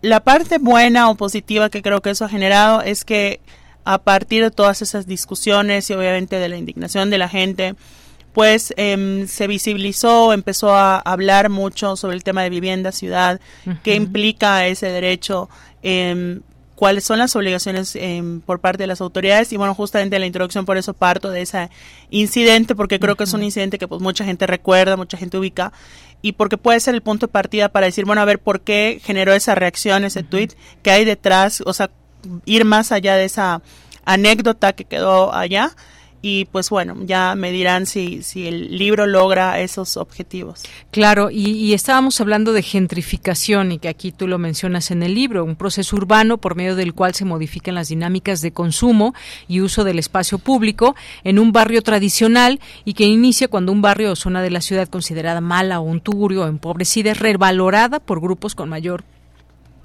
capacidad económica en la población que la población originaria y se crea todo este todo este tema. Ahora bien, cuando hablamos de derecho eh, a la vivienda, ¿a qué nos referimos? Todo mundo necesitamos un lugar donde vivir. ¿Qué más quisiéramos todos? poder tener acceso a una vivienda propia, pero no es así y muchas veces hay que buscar una renta, la que mejor nos acomode y todo eso también puede volverse un gran problema. ¿De qué hablamos cuando cuando cuando nos referimos al derecho a la vivienda? Esa es justamente una de las preguntas que pues buscaba que el libro responda y que pueda aportar a esa reflexión. La vivienda no es lo mismo que la casa, ¿no? La casa es un pues es una, una construcción arquitectónica que puede estar en propiedad o no pero la vivienda es el proceso de habitar un espacio. Entonces, es el derecho a tener un espacio en el cual puedas habitar en ciertas condiciones, ya sea en tu propiedad, pero si no, en otras modalidades como puede ser la renta o en cualquier otro tipo y a contar con alternativas para evitar una situación de calle. Es decir, que hay una política de vivienda pues diversa que abarque varios flancos para garantizar que las personas tengan ese espacio. No todas las personas viven en el, pues no todas las personas viven en una vivienda en su propiedad, no solo las personas que rentan, hasta podemos pensar los niños y niñas que viven con sus papás, incluso si la vivienda es de sus papás, pues ellos no son propietarios legalmente, ¿no? Porque lo que realmente se protege es esa posibilidad de habitar y no estar en una situación de calle. Efectivamente. Y bueno, además de todo esto que decíamos de la gentrificación, hay otros términos que estamos ahora también eh, conociendo, habituándonos, turistificación, la especulación, el tema de inmobiliario, las burbujas inmobiliarias, los megaproyectos, la discriminación estructural, incluso las luchas territoriales. Hoy vemos sin duda alguna estas nuevas construcciones que tienen características específicas en algunas zonas de la ciudad, que tienen, por ejemplo, todas estas amenidades y demás, que una, tan solo una, eh, el, ¿cómo se llama? esta mensualidad que se da por, con el tema de mantenimiento pueden ser incluso esa renta de mantenimiento como una renta que alguien utilizaría ese dinero para rentar un departamento, no solamente el mantenimiento, y que se ha hecho en algunos sitios, incluso aquí en la alcaldía Benito Juárez, el tema del cártel inmobiliario y demás, pero ¿qué ha pasado en, en los últimos años en la ciudad con ese tema de la vivienda y estos conceptos? Bueno, por un lado está el marco general del país y en otro los procesos específicos de Ciudad de México. Eh, sí es importante destacar que en los últimos 50 años la política de vivienda en México se centró principalmente en dar em, créditos a través de Infonavit y Fobiste, lo cual es una medida importante, tuvo su impacto, pero el problema es que no no atiende a todas las necesidades, no todas las personas tienen Infonavit, sobre todo en un país donde cerca del 60% de la población pues trabaja en la denominada economía informal, ¿no? Em, entonces, em, tenemos que tener ese marco de referencia que, digamos, la, esta política de vivienda ha sido muy limitada y debería, debiera abarcar otras cosas. Y en ese marco, en la Ciudad de México en concreto, pues podemos imaginarnos algunos procesos particulares, como es de entrada por la cantidad de población que hay, las migraciones constantes que han llegado a esta ciudad y que incluso desde el año 2000 el relator de vivienda de la ONU externó su preocupación en un informe sobre México, era sobre el país, pero en ese informe hizo especial en referencia a Ciudad de México diciendo que le escandalizaba la cantidad de desalojos forzosos, es decir, desalojos arbitrarios e ilegales. Y esto pues fue en el 2000 y no ha cambiado la situación, sino que se ha recrudecido. Efectivamente, muchas cosas. Ahora, eh, la financiarización de la vivienda, eh, también lo mencionas aquí, un proceso por el cual la vivienda deja de ser un espacio para habitar y se convierte en un producto financiero de especulación, priorizando la plusvalía sobre las condiciones de vida de las personas. Eh, yo recuerdo, digo como ejemplo, y seguramente quienes nos escuchan, en algunas zonas tú te podías encontrar quizás hace 15 años una vivienda por 800 mil, un millón de pesos, un millón y medio. Ahora eso, ese misma, esa misma vivienda cuesta 3, 4 millones los espacios nuevos incluso cuestan, eh, dependiendo la colonia, claro que sí, porque a veces muchas veces pagamos el lugar, la colonia y no precisamente el espacio. Hay espacios que pueden llegar a costar en algunas zonas 100 metros, puede llegar a costar hasta 10 millones de pesos. Es algo, es una locura simplemente. ¿Y qué pasa en otros, en otros lugares? Tú mencionas, por ejemplo, el caso de San Luis Potosí o el caso de Mérida y cómo inclusive hay situaciones en donde alguien tiene una vivienda, pero por estar, digamos, en un lugar privilegiado, eh, que va creciendo en cuanto a eh, temas de turismo y demás, pues se les despoja de distintas formas de sus viviendas. No, sí, efectivamente, lo que hemos visto es justo este concepto de financiarización que lo popularizó Raquel Rolnik, que es una ex relatora de vivienda de la ONU, pues apela a ese proceso en el cual pues em, empieza a haber un sector muy importante del mercado inmobiliario que no le apuesta tanto a consumidores finales, es decir, personas que compran para usar, sino que a este tema de la especulación, ¿no? Y cómo se vuelve un activo financiero la, la, las viviendas. De hecho, hasta hay edificios que se promueven, así que se dicen edificios con departamentos de inversión. O sea, te están diciendo esto es para que inviertas, no para que vivas. Entonces, ese es el proceso de financiarización. Pero pues esta problemática es muy amplia, ¿no? Justo mencionabas esto de el despojo también de unas personas hacia otras.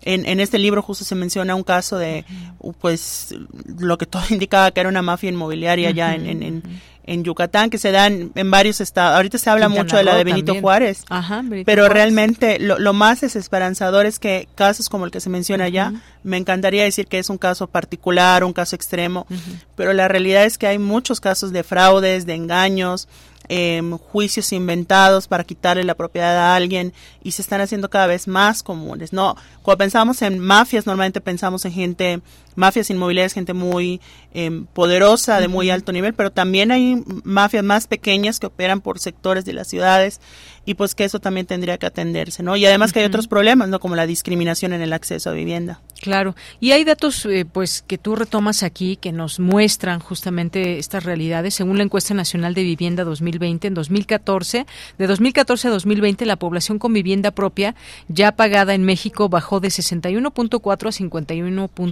51.7.1%. Por su parte, la población con una vivienda que todavía está pagando pasó de 10.4% en 2014 a 10.7 ciento en 2020. Pero más revelador es cuando vemos la evolución de la vivienda de arrendamiento. La población que renta la vivienda que habita aumentó de 15.2% a 16.4%. Y esto es todo un tema. Me voy ahora con las personas inquilinas en México. 51.4 afirma que recurre a la renta porque no tiene acceso a créditos o no tiene los recursos para comprar una vivienda. Justo lo que decías. No todas las personas en este país tienen un Infonavit o un Fobiste que les permita, eh, digamos, en algún momento pensar en una vivienda propia. Y en todo esto de las rentas se genera otro problema.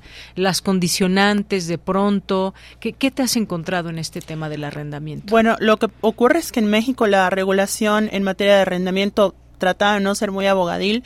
Eh, se limita a los códigos civiles que tienen un capítulo que habla de arrendamiento, que normalmente habla de arrendamiento, pero de cualquier tipo de arrendamiento, no, digamos, abarca hasta los arrendamientos de muebles para bodas, o sea, cualquier cosa. Que normalmente tienen un subapartado de arrendamiento de inmuebles y algunas veces un subapartado de arrendamiento de vivienda, no todos. Em, nos, digamos, son unos cuantos artículos a veces, em, se habla de manera muy general y no se abarca de manera especializada em, e integral varias pues varias dinámicas complejas que se dan en marco de los arrendamientos, ¿no? Em, y justamente uno de esos es el tema de los requisitos, que particularmente en Ciudad de México sí he notado que es pues una, un lugar con muchas alarmas en eso. Em, ya ni siquiera, ya, ya llega un punto en que cuando me cuentan algo que les exigieron ya ni me sorprende ni me extraña. Estamos hablando de gente que exige para rentar, por ejemplo, em, por poner solo unos ejemplos de que no se le prohibido, o sea, te puedo rentar siempre y cuando no seas procedente de tal estado del país, por ejemplo, ¿no? O, por ejemplo, que se exige a las mujeres actas de matrimonio. Sí, a muchas mujeres les exigen acta de matrimonio para demostrar que hay un hombre pagándole la renta, por ejemplo. Aquí pones otros tantos ejemplos que realmente, pues sí, a mí me, me sorprendieron. Se aceptan mascotas, pero solo de determinadas razas. Que las escrituras del fiador no, no fueran de una propiedad en Iztapalapa eh, cartas de recomendación del casero anterior y de nuestros respectivos empleadores, eh, esto que decías del acta de matrimonio, del aval para prevenir posible conflicto por su casa, una carta de recomendación de mi jefa detallando por qué deberían considerarme como inquilina, un señor me pidió fotos de las personas que íbamos a vivir en el departamento antes de verlo, su razón era que querían ver que los inquilinos encajaran con el perfil del residencial. ¿Esto es real? Sí, y, y cuando me cuando me preguntan si es legal, en términos muy generales, hay algunas que, respondería otra cosa, pero en términos muy generales, la mayoría son legales porque no hay regulación al respecto. Entonces, justo es el problema, se puede exigir lo que sea. O sea, que, urge una regulación en este sentido, porque estamos hablando de un tema de discriminación, que justamente también tú hablas de esto en tu capítulo 4, cuando la vivienda sigue siendo el derecho negado, y aquí te adentras en el tema o en el estado de San Luis Potosí. ¿Qué hay también eh, con el tema de la población? LGBT y, la vivienda. Claro, ese capítulo es en general, digamos, de discriminación, pero el enfoque en la población LGBT. Uno, porque los casos que de los cuales iba a hablar, pues tenían ese común denominador.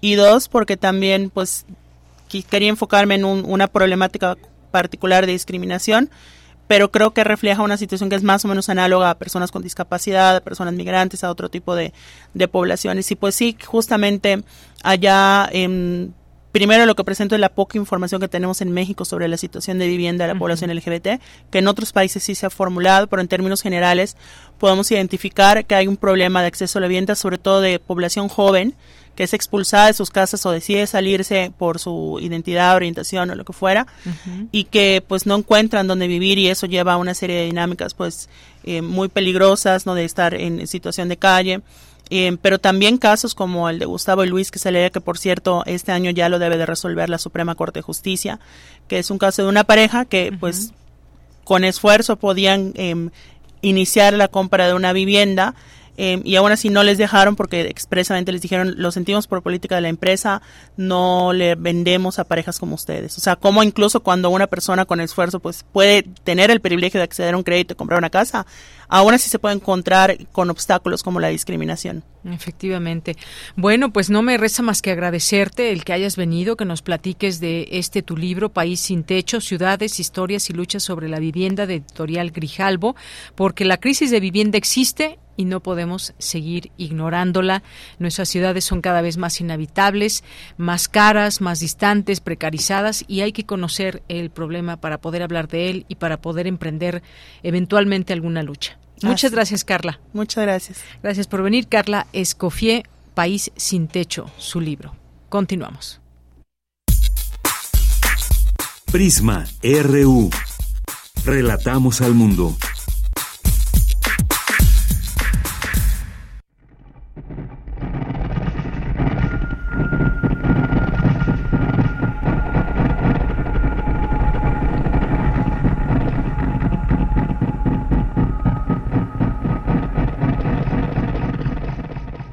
Muy buenas tardes, audiencia melómana.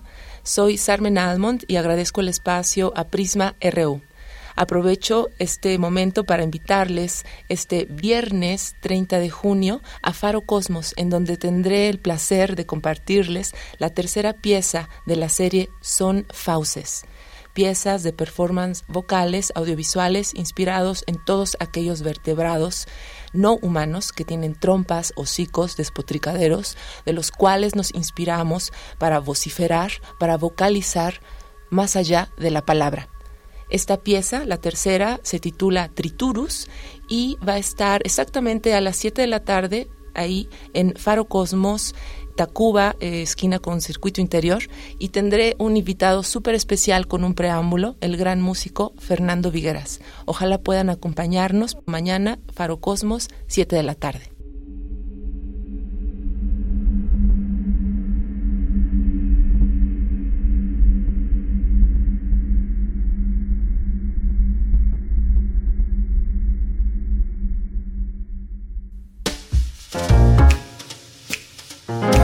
Cinemaedro con Carlos Narro. Bien, pues ya estamos aquí en Cinemaedro con el maestro Carlos Narro que pues vino del karaoke para seguir cantando aquí. ¿Cómo estás, Carlos? No, pues siento que tengo poca voz, pero me va a alcanzar. cantando. Es el abuso, el abuso siempre. Oye.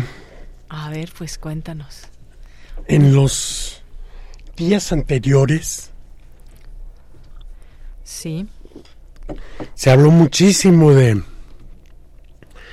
de un este de un drama submarino. Muchísimo. ¿No? Había cinco hombres muy ricos eh, decididos a conocer el Titanic. Los restos del Titanic. En, Titán, que así se llamaba su embarcación, y desaparecieron. Y luego la implosión que se supo. Es una cosa terrible la manera en la que se le dio seguimiento a eso. Digo, no está mal que te preocupes por cinco personas que están en el mar, pero cuando piensas que simultáneamente en las costas de Grecia había centenares de personas muriendo también también devoradas por el mar. Y que todos sabemos que la nave que implosionó era el Titán. Nadie sabe de todos los que les pregunté cómo se llama el pesquero en el que trasladaban a todos esos migrantes de Pakistán, Siria, Egipto, este, que tenían pues ganas de tener un futuro. Que empezaría por Italia, me quedo frío de la de la frialdad de nuestros comunicadores que se pueden preocupar tantísimo por cinco millonarios y despreocuparse de 700 y había niños también mujeres niños hasta viejitos debe haber habido ¿no? Que había que sacarlos, había que llevarlos a buscar una vida mejor. Pero entonces por eso no hubo preocupación. Y la prueba de que no hubo preocupación, te digo, es en los periódicos están los nombres de estos cinco. No están los nombres de los que se ahogaron. Es más, ni siquiera están los nombres de los que sobrevivieron. Ni siquiera el chauvinismo nacional nos ha hecho decir que los 100 que se salvaron fue por unos ricachos mexicanos. Que iban en su yate. iban en su yate grande con alberca, bueno, pues llenaron la alberca de migrantes y los hicieron llegar a un lugar seguro. Bueno, ni siquiera eso. Yo ni siquiera estoy seguro de la veracidad de esa tragedia como siempre pienso mal, y más cuando se trata de gente tan rica y poderosa, casi digo que si alguien se pone a averiguar, vamos a encontrar que los cinco tenían un montonal de deudas y que hicieron un plan perfecto hmm. para desaparecer y que ahorita están en la isla de Bali o en este Nueva Zelanda dándose una gran vida sí, habiendo simulado que se morían para ya no deber la cantidad que debían. Imagínate. Incluido entre ellos el dueño de Ocean Gate, ¿no? Porque ahí estaba también. Entonces, bueno, yo creo que alguien que tenga eh, vocación para la novela policíaca o para la investigación debería de buscar a estos y debería realmente de ver cuáles son sus antecedentes y qué pasa. A lo mejor les tiene que cambiar el nombre, pero es una serie de cinco capítulos o seis para Netflix perfecta. Se las compran. Entonces, pero lo que es cierto es que el mar es una de nuestras grandes pesadillas, de nuestros retos. Y misterios, sí. Dice Antonio Machado en los Proverbios y Cantares, todo hombre tiene dos batallas que pelear. En sueños lucha con Dios y despierto con el mar. Y bueno, en el, en el cine han peleado con el mar directamente. Muchos, pero vamos a decir como siempre unos cuantos y las mejores. Está, por ejemplo, de la novela de Hemingway, El viejo y el mar, que en 1958, este, en una película de John Huston, en el 58, con Spencer Tracy.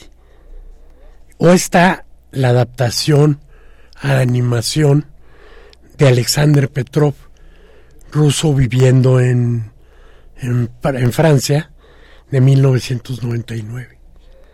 Por supuesto que está Moby Dick en la, la película de... Ahí dije John Huston anterior y no era John Huston, era John Sturges, porque la es de John Huston. La, la novela de Herman Melville llevada al, al cine en 1956. Y está el, el hombre de Arán, de Arán, irlandesa de Robert Flaherty. En esas nos encontramos con que la pesca es el reto que el mar nos tiene. Pero hay veces que el mar nos, nos da la oportunidad de sobrevivir, como a estos 100 que llegaron a, a las costas griegas en el terrible naufragio. Y entonces ahí hay algunas películas grandiosas en las que ya estas personas llegan a un sitio y tienen que enfrentar la vida como no la conocen. Yo empezaría por el Robinson Crusoe de los 100 que hay, el de Luis Buñuel de 1954.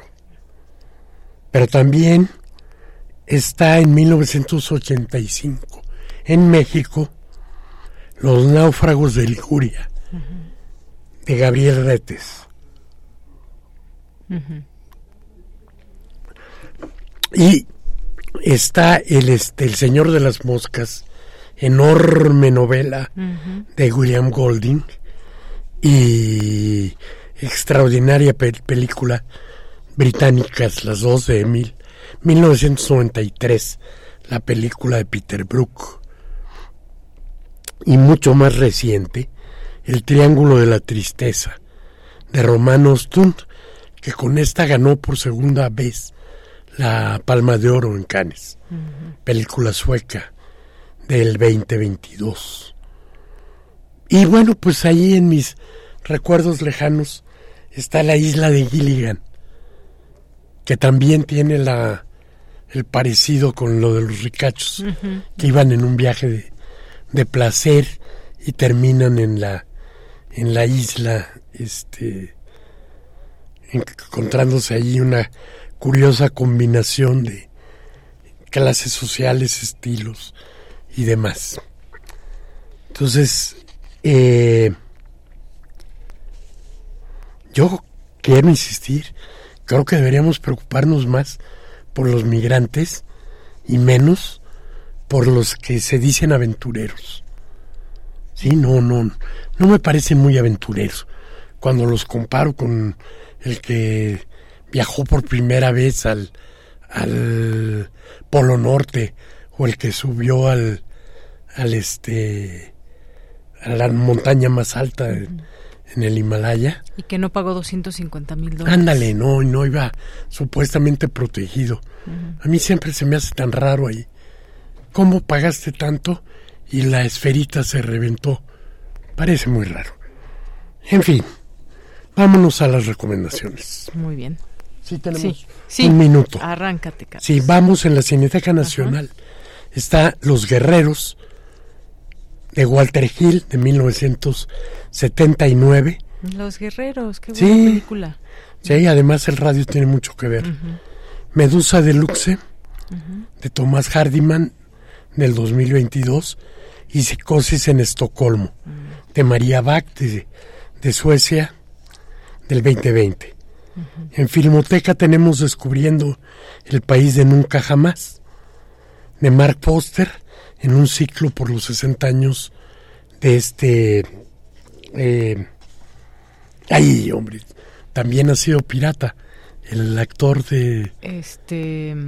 Johnny Depp. Johnny Depp, claro. Johnny Depp. Y tenemos su foto. también en Filmoteca Cantando bajo la lluvia Ah, de Jane Kelly y Stanley Donen. Perfecto. Pues Vayan, pásenla bien. Ahí están opciones ya encaminadas al fin de semana y las vacaciones. Y pues empezaron las vacaciones y yo, si no mejoro esta voz, si me dejo llevar por el karaoke y el, brindis, ya no, no vendré. bueno, y si no, pues vendrás aquí a, Al a- regreso, Al en regreso. la última semana de julio. Así es. Muchas gracias, Carlos. Hasta luego. Continuamos, nos vamos ahora a Cultura con Tamara Quirós. Cultura RU. Tal, Deyanira? Amigas, amigos de Prisma RU, siempre es un gusto saludarles a través de estas frecuencias universitarias. Esta tarde tenemos una recomendación literaria. Recientemente tuve la oportunidad de conversar con Virginia Feito. Ella es una escritora que ha trabajado en importantes agencias publicitarias y ganado varios premios en festivales nacionales e internacionales. En 2018, Virginia decide dejarlo todo para dedicarse a escribir en inglés. La señora March es su primera novela que propició una subasta por los derechos en Estados Unidos y está siendo traducida a varios idiomas. La crítica ha dicho, entre ellos Rosa Martí de El Confidencial, que es una novela que da mucho miedo, pero que también destila mucho humor, humor negro. Y es poderosa, magistral, aterradora, de lectura compulsiva, escrita con una prosa ágil y fresca y un perfecto dominio de la estructura narrativa, del ritmo y de cómo mezclando cotidianeidad y humor también surge el horror y el miedo. Les invito a escuchar más detalles de La señora March en esta conversación que tuve con Virginia Feito. Que nuestro auditorio te conozca y que también conozca esta publicación, La señora March, que ya había sido lanzada en Estados Unidos por ahí del 2021. El año pasado llega a España y ahora Lumen la trae acá a México para los lectores de este lado del mundo. Hay muchos temas en torno a la señora March. Sí. Y, ajá, partiendo que eh, a, mí no, a mí no me gusta invisibilizar lo que hacen las mujeres, eh, partiendo porque es la esposa de un escritor. Ajá. Pero ¿quién es en sí la señora March? ¿Y qué es lo que, lo que hay detrás de ella? Me gustaría que nos platicaras un poco de- del personaje para no spoilear tanto. Vale. No, pero bueno, es una pregunta interesante porque en realidad el libro, esa es la misión del libro, que es, que es contestar a esa pregunta de quién es esta mujer, cómo es ella, porque parece que efectivamente vive por y para su marido, por y para ser la mujer perfecta de este escritor famoso, está casada con un escritor famoso y viven en el Upper East Side de Nueva York, o sea, todo el privilegio, pero vive exclusivamente por las opiniones ajenas y por las apariencias. Y no sabemos bien qué tipo de personalidad tiene o, porque cuán- cuándo está siendo ella auténtica y cuándo está copia, porque parece que todo el rato está proyectando lo que cree que los demás quieren ver y, haciéndose la madre perfecta y la mujer perfecta. Y entonces el misterio del libro es un poco, es un thriller, creo, psicológico en que busca eh, explicar quién es esta mujer. Entonces la historia empieza con ella en su rutina diaria, paseando por el Upper East Side y bueno, pues una, una, una pobre mujer que no sabe, no sabe la que va a liar, le dice sin querer en una pastelería que el último libro de su marido es genial y, que, le pregunta si ha basado el personaje en ella. Y el personaje es, pues para estas, esta mujer en concreto, lo peor de lo peor que puede pasar, que es una prostituta poco atractiva, patética, no muy lista, eh, no graciosa, eh, muy poco agraciada en general. Y claro, una mujer que vive exclusivamente para las apariencias, pues empieza un drama eh, y una espiral de autodestrucción para la señora March, que bueno, que no diré cómo acaba, pero digamos que no bien. Exactamente, este es el inicio, ¿no? De esta historia que eh, desenmaraña varios temas. Platícanos cómo pensaste este personaje partiendo de la identidad, la infancia, la maternidad y la psicosis. Cuatro ejes que vamos a tomar ahorita, nada más. Y nada más porque hay varios. Eh, bueno, a mí, a mí me fastidian los personajes complejos, los personajes esos que son ambiguos, que son malas personas y buenas personas, que son, que pueden tener muchas cosas en uno. O sea, estoy obsesionada ahora, bueno, justo acaba de terminar su session, que me parece que es para mí lo mejor de lo mejor en cuanto a psicología de personajes, de personajes desagradables en teoría, objetivamente, pero luego tienen, bueno, pues eso, eh, vemos, vemos una infancia, por ejemplo, en la que ha sufrido. O sea, esto es una, es una mujer que no gusta, que no agrada, eh, que no tiene ninguna cualidad, digamos, positiva que se me ocurra ahora mismo, eh, que es una, es muy envidiosa, eh, es muy avariciosa, es muy egoísta, es, es mala madre, tiene un hijo y no, es que pasa de él totalmente, y además solo le tuvo para, para demostrarle a, a, su, a, la hija de su marido de una relación previa que podía tener un hijo mejor. O sea, todo mal. Eh, entonces, bueno, a mí, me, a mí es que esas cosas me, me, me, encantan. Y luego, bueno, le añadí un poco de psicosis pues para añadirle un poquito de, un poquito de, salsa a la cosa. Y, y, lo, y, lo, y, lo, otro, la maternidad, sí. Bueno, la maternidad es algo que a mí me da, a mí me da mucho miedo. Yo no soy madre, pero me parece que no se habla suficiente a lo mejor de lo violento que es el acto de, de parir y, de ser madre y de tener una criatura como que depende de ti. Y si es el caso de dos mujeres, creo que hacemos mucho las, eh, las mujeres eh, esto de comparar a lo mejor a tu hija con, contigo y al, mm, pues yo me acuerdo que mi madre me decía, ponte crema en las piernas porque si no te van a salir venitas como a mí y cosas así como muy, es una relación como muy extraña, un poco pasivo-agresiva o agresiva-agresiva en su caso. Y todas, todas estas cosas desagradables a mí me encanta toquetearlas y deshacerlas, buscar el por qué, era un poco también terapéutico, el por qué estas cosas desagradan o dan miedo o molestan o irritan y meter un poco el dedo en el ojo, a lo mejor que, que entiendo que a, no a todos, no es plato de un gusto para todos, pero bueno, eh, si lo rodeaba de privilegios y de lujos, digo, a lo mejor entra mejor. Claro, y sobre la paranoia, por ejemplo, eh, las obsesiones, eh, los trastornos obsesivos compulsivos, ¿qué nos puedes decir en cuanto a la estructura de, de esta novela? Sí, bueno, eso era inevitable porque yo soy una persona muy ansiosa y, y, soy obsesiva compulsiva, entonces todo me da miedo, todo me obsesiona, todo me mete en un bucle eterno, o sea, bueno, sin ir más lejos, que hoy he ido a la farmacia y me han dado unas muestras, de toma unas muestras gratis para pelo fino y graso, ya o sea, ya está el resto de mi vida pensando que tengo el pelo fino y graso y que todo el mundo lo sabe y que todos habláis entre vosotros de lo fino y graso que tengo el pelo eh, para que la farmacéutica me dé esas muestras en qué está pensando esa mujer. No voy a volver, obviamente, a esa farmacia nunca más, pero tiene un poco, bueno, tenía un poco de eso, tenía un poco de, querer em, que empatizaran conmigo, a lo mejor, de, enseñaros cómo situaciones totalmente cotidianas pueden dar mucho miedo y pueden degenerar en, en, en episodios traumáticos para todos los involucrados. Esto, esto es algo que pienso yo porque, de nuevo, yo soy muy obsesiva y muy angustiada. Y, bueno, bastante neurótica, hipocondríaca, todo. O sea, estoy todo el día yendo a médicos porque, en fin, por cualquier cosa, porque un día me dolía la cabeza y me fui al cardiólogo, no sé. Bueno, eh, entonces, estructuralmente, eh, no sé si, bueno, pues era, era una paranoia ya increscendo que luego trabajando con, con mi editora americana y nos y lo intentamos esforzar para que fuera cada vez a más, para que empezara como con un, digamos, un, pitido casi de malestar, algo así lejano que no puedes entender muy bien por qué te está agobiando la historia, pero hay algo que te está angustiando y que poco a poco fuera cada vez a más, cada vez a más hasta que ya es una explosión. Eh, me acuerdo que eh, Distancia de Rescate de Samantha Schweblin fue una referencia en cuanto a cómo construir sobre algo angustioso, sobre un tempo eh, y un ritmo obsesivo, digamos. Excelente. Oye, y hablando de esta parte, bueno, lo trabajaste primero en inglés, ahora está en mm. español. ¿Cómo ha sido para ti esta experiencia? Escribes sí. en otro idioma. Vaya, poco se habla, por ejemplo, de la traducción, ¿no? O se mm. tiene como que muy juzgada de cierta forma porque hay Puede esta ser. parte de la interpretación también, ¿no?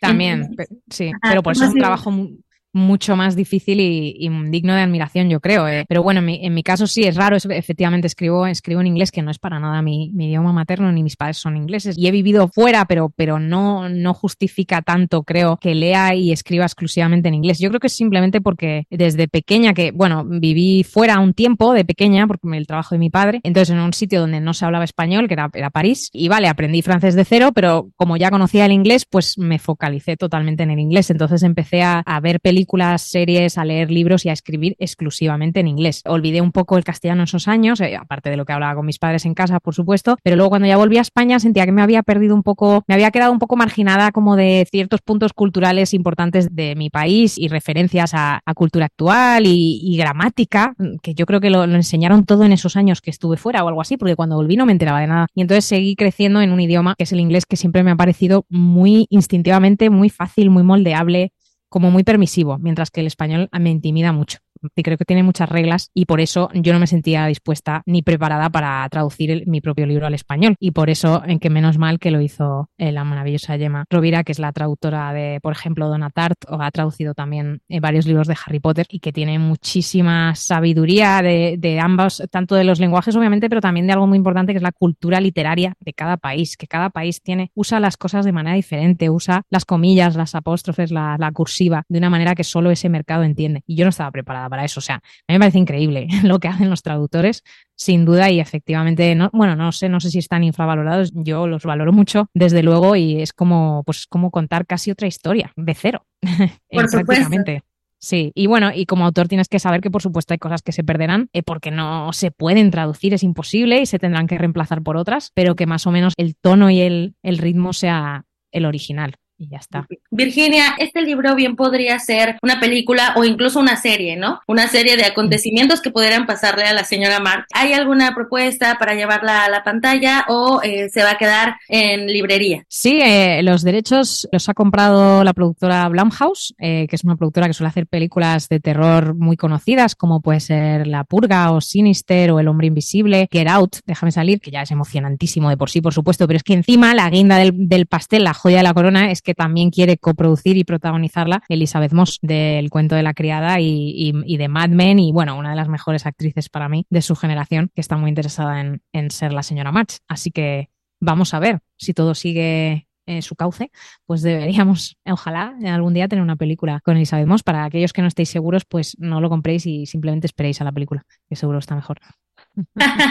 no, no creo, pero bueno, es que siempre es otra visión también, ¿no? Es la visión Totalmente, efectivamente, es como la traducción, es como es otro idioma. Entonces es contar otra vez la misma historia de otras maneras. Que bueno, yo viniendo de publicidad estoy acostumbrada. Cuando a un cliente no le gustaba el anuncio que le presentabas, tenías que rápidamente pensar en 20 maneras distintas de contar lo mismo. Así que eso no me, no me preocupa y estoy en las mejores manos. Así que yo vendo mi alma como haga falta. Si quieren hacer musical en Las Vegas, yo estoy in. Claro, no está peleada una cosa con la otra, simplemente son perspectivas diferentes. Efectivamente. Así es. Virginia, te agradezco mucho que nos hayas acompañado en este espacio radiofónico. Mientras tanto, pues invitamos a nuestro auditorio a que te lea a través de Lumen con esta novela y que se adentren en la mente de esta mujer. Muchísimas gracias por acompañarnos y por hacer este enlace de España para México. Gracias, es un, vamos, un placer. Ojalá les guste la señora March y si no, ya saben, esperen a la película. La escritora española Virginia Feito es autora de La señora March. Esta novela la encuentran bajo el sello Lumen. Que tengan excelente tarde, nos escuchamos próximamente. Felices vacaciones.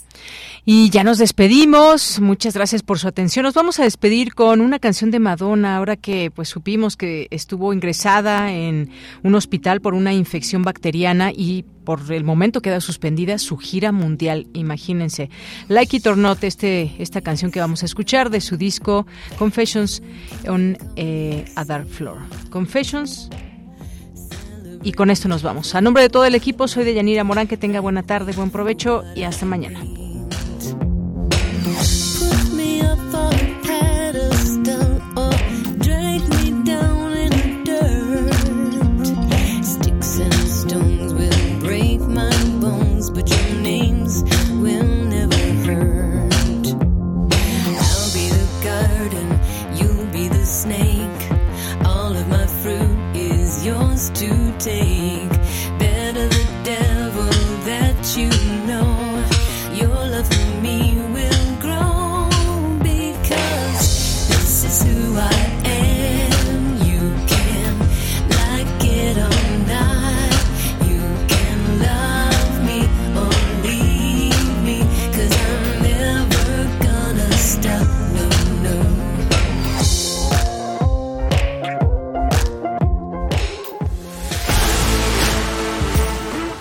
Radio UNAM presentó Prisma RU.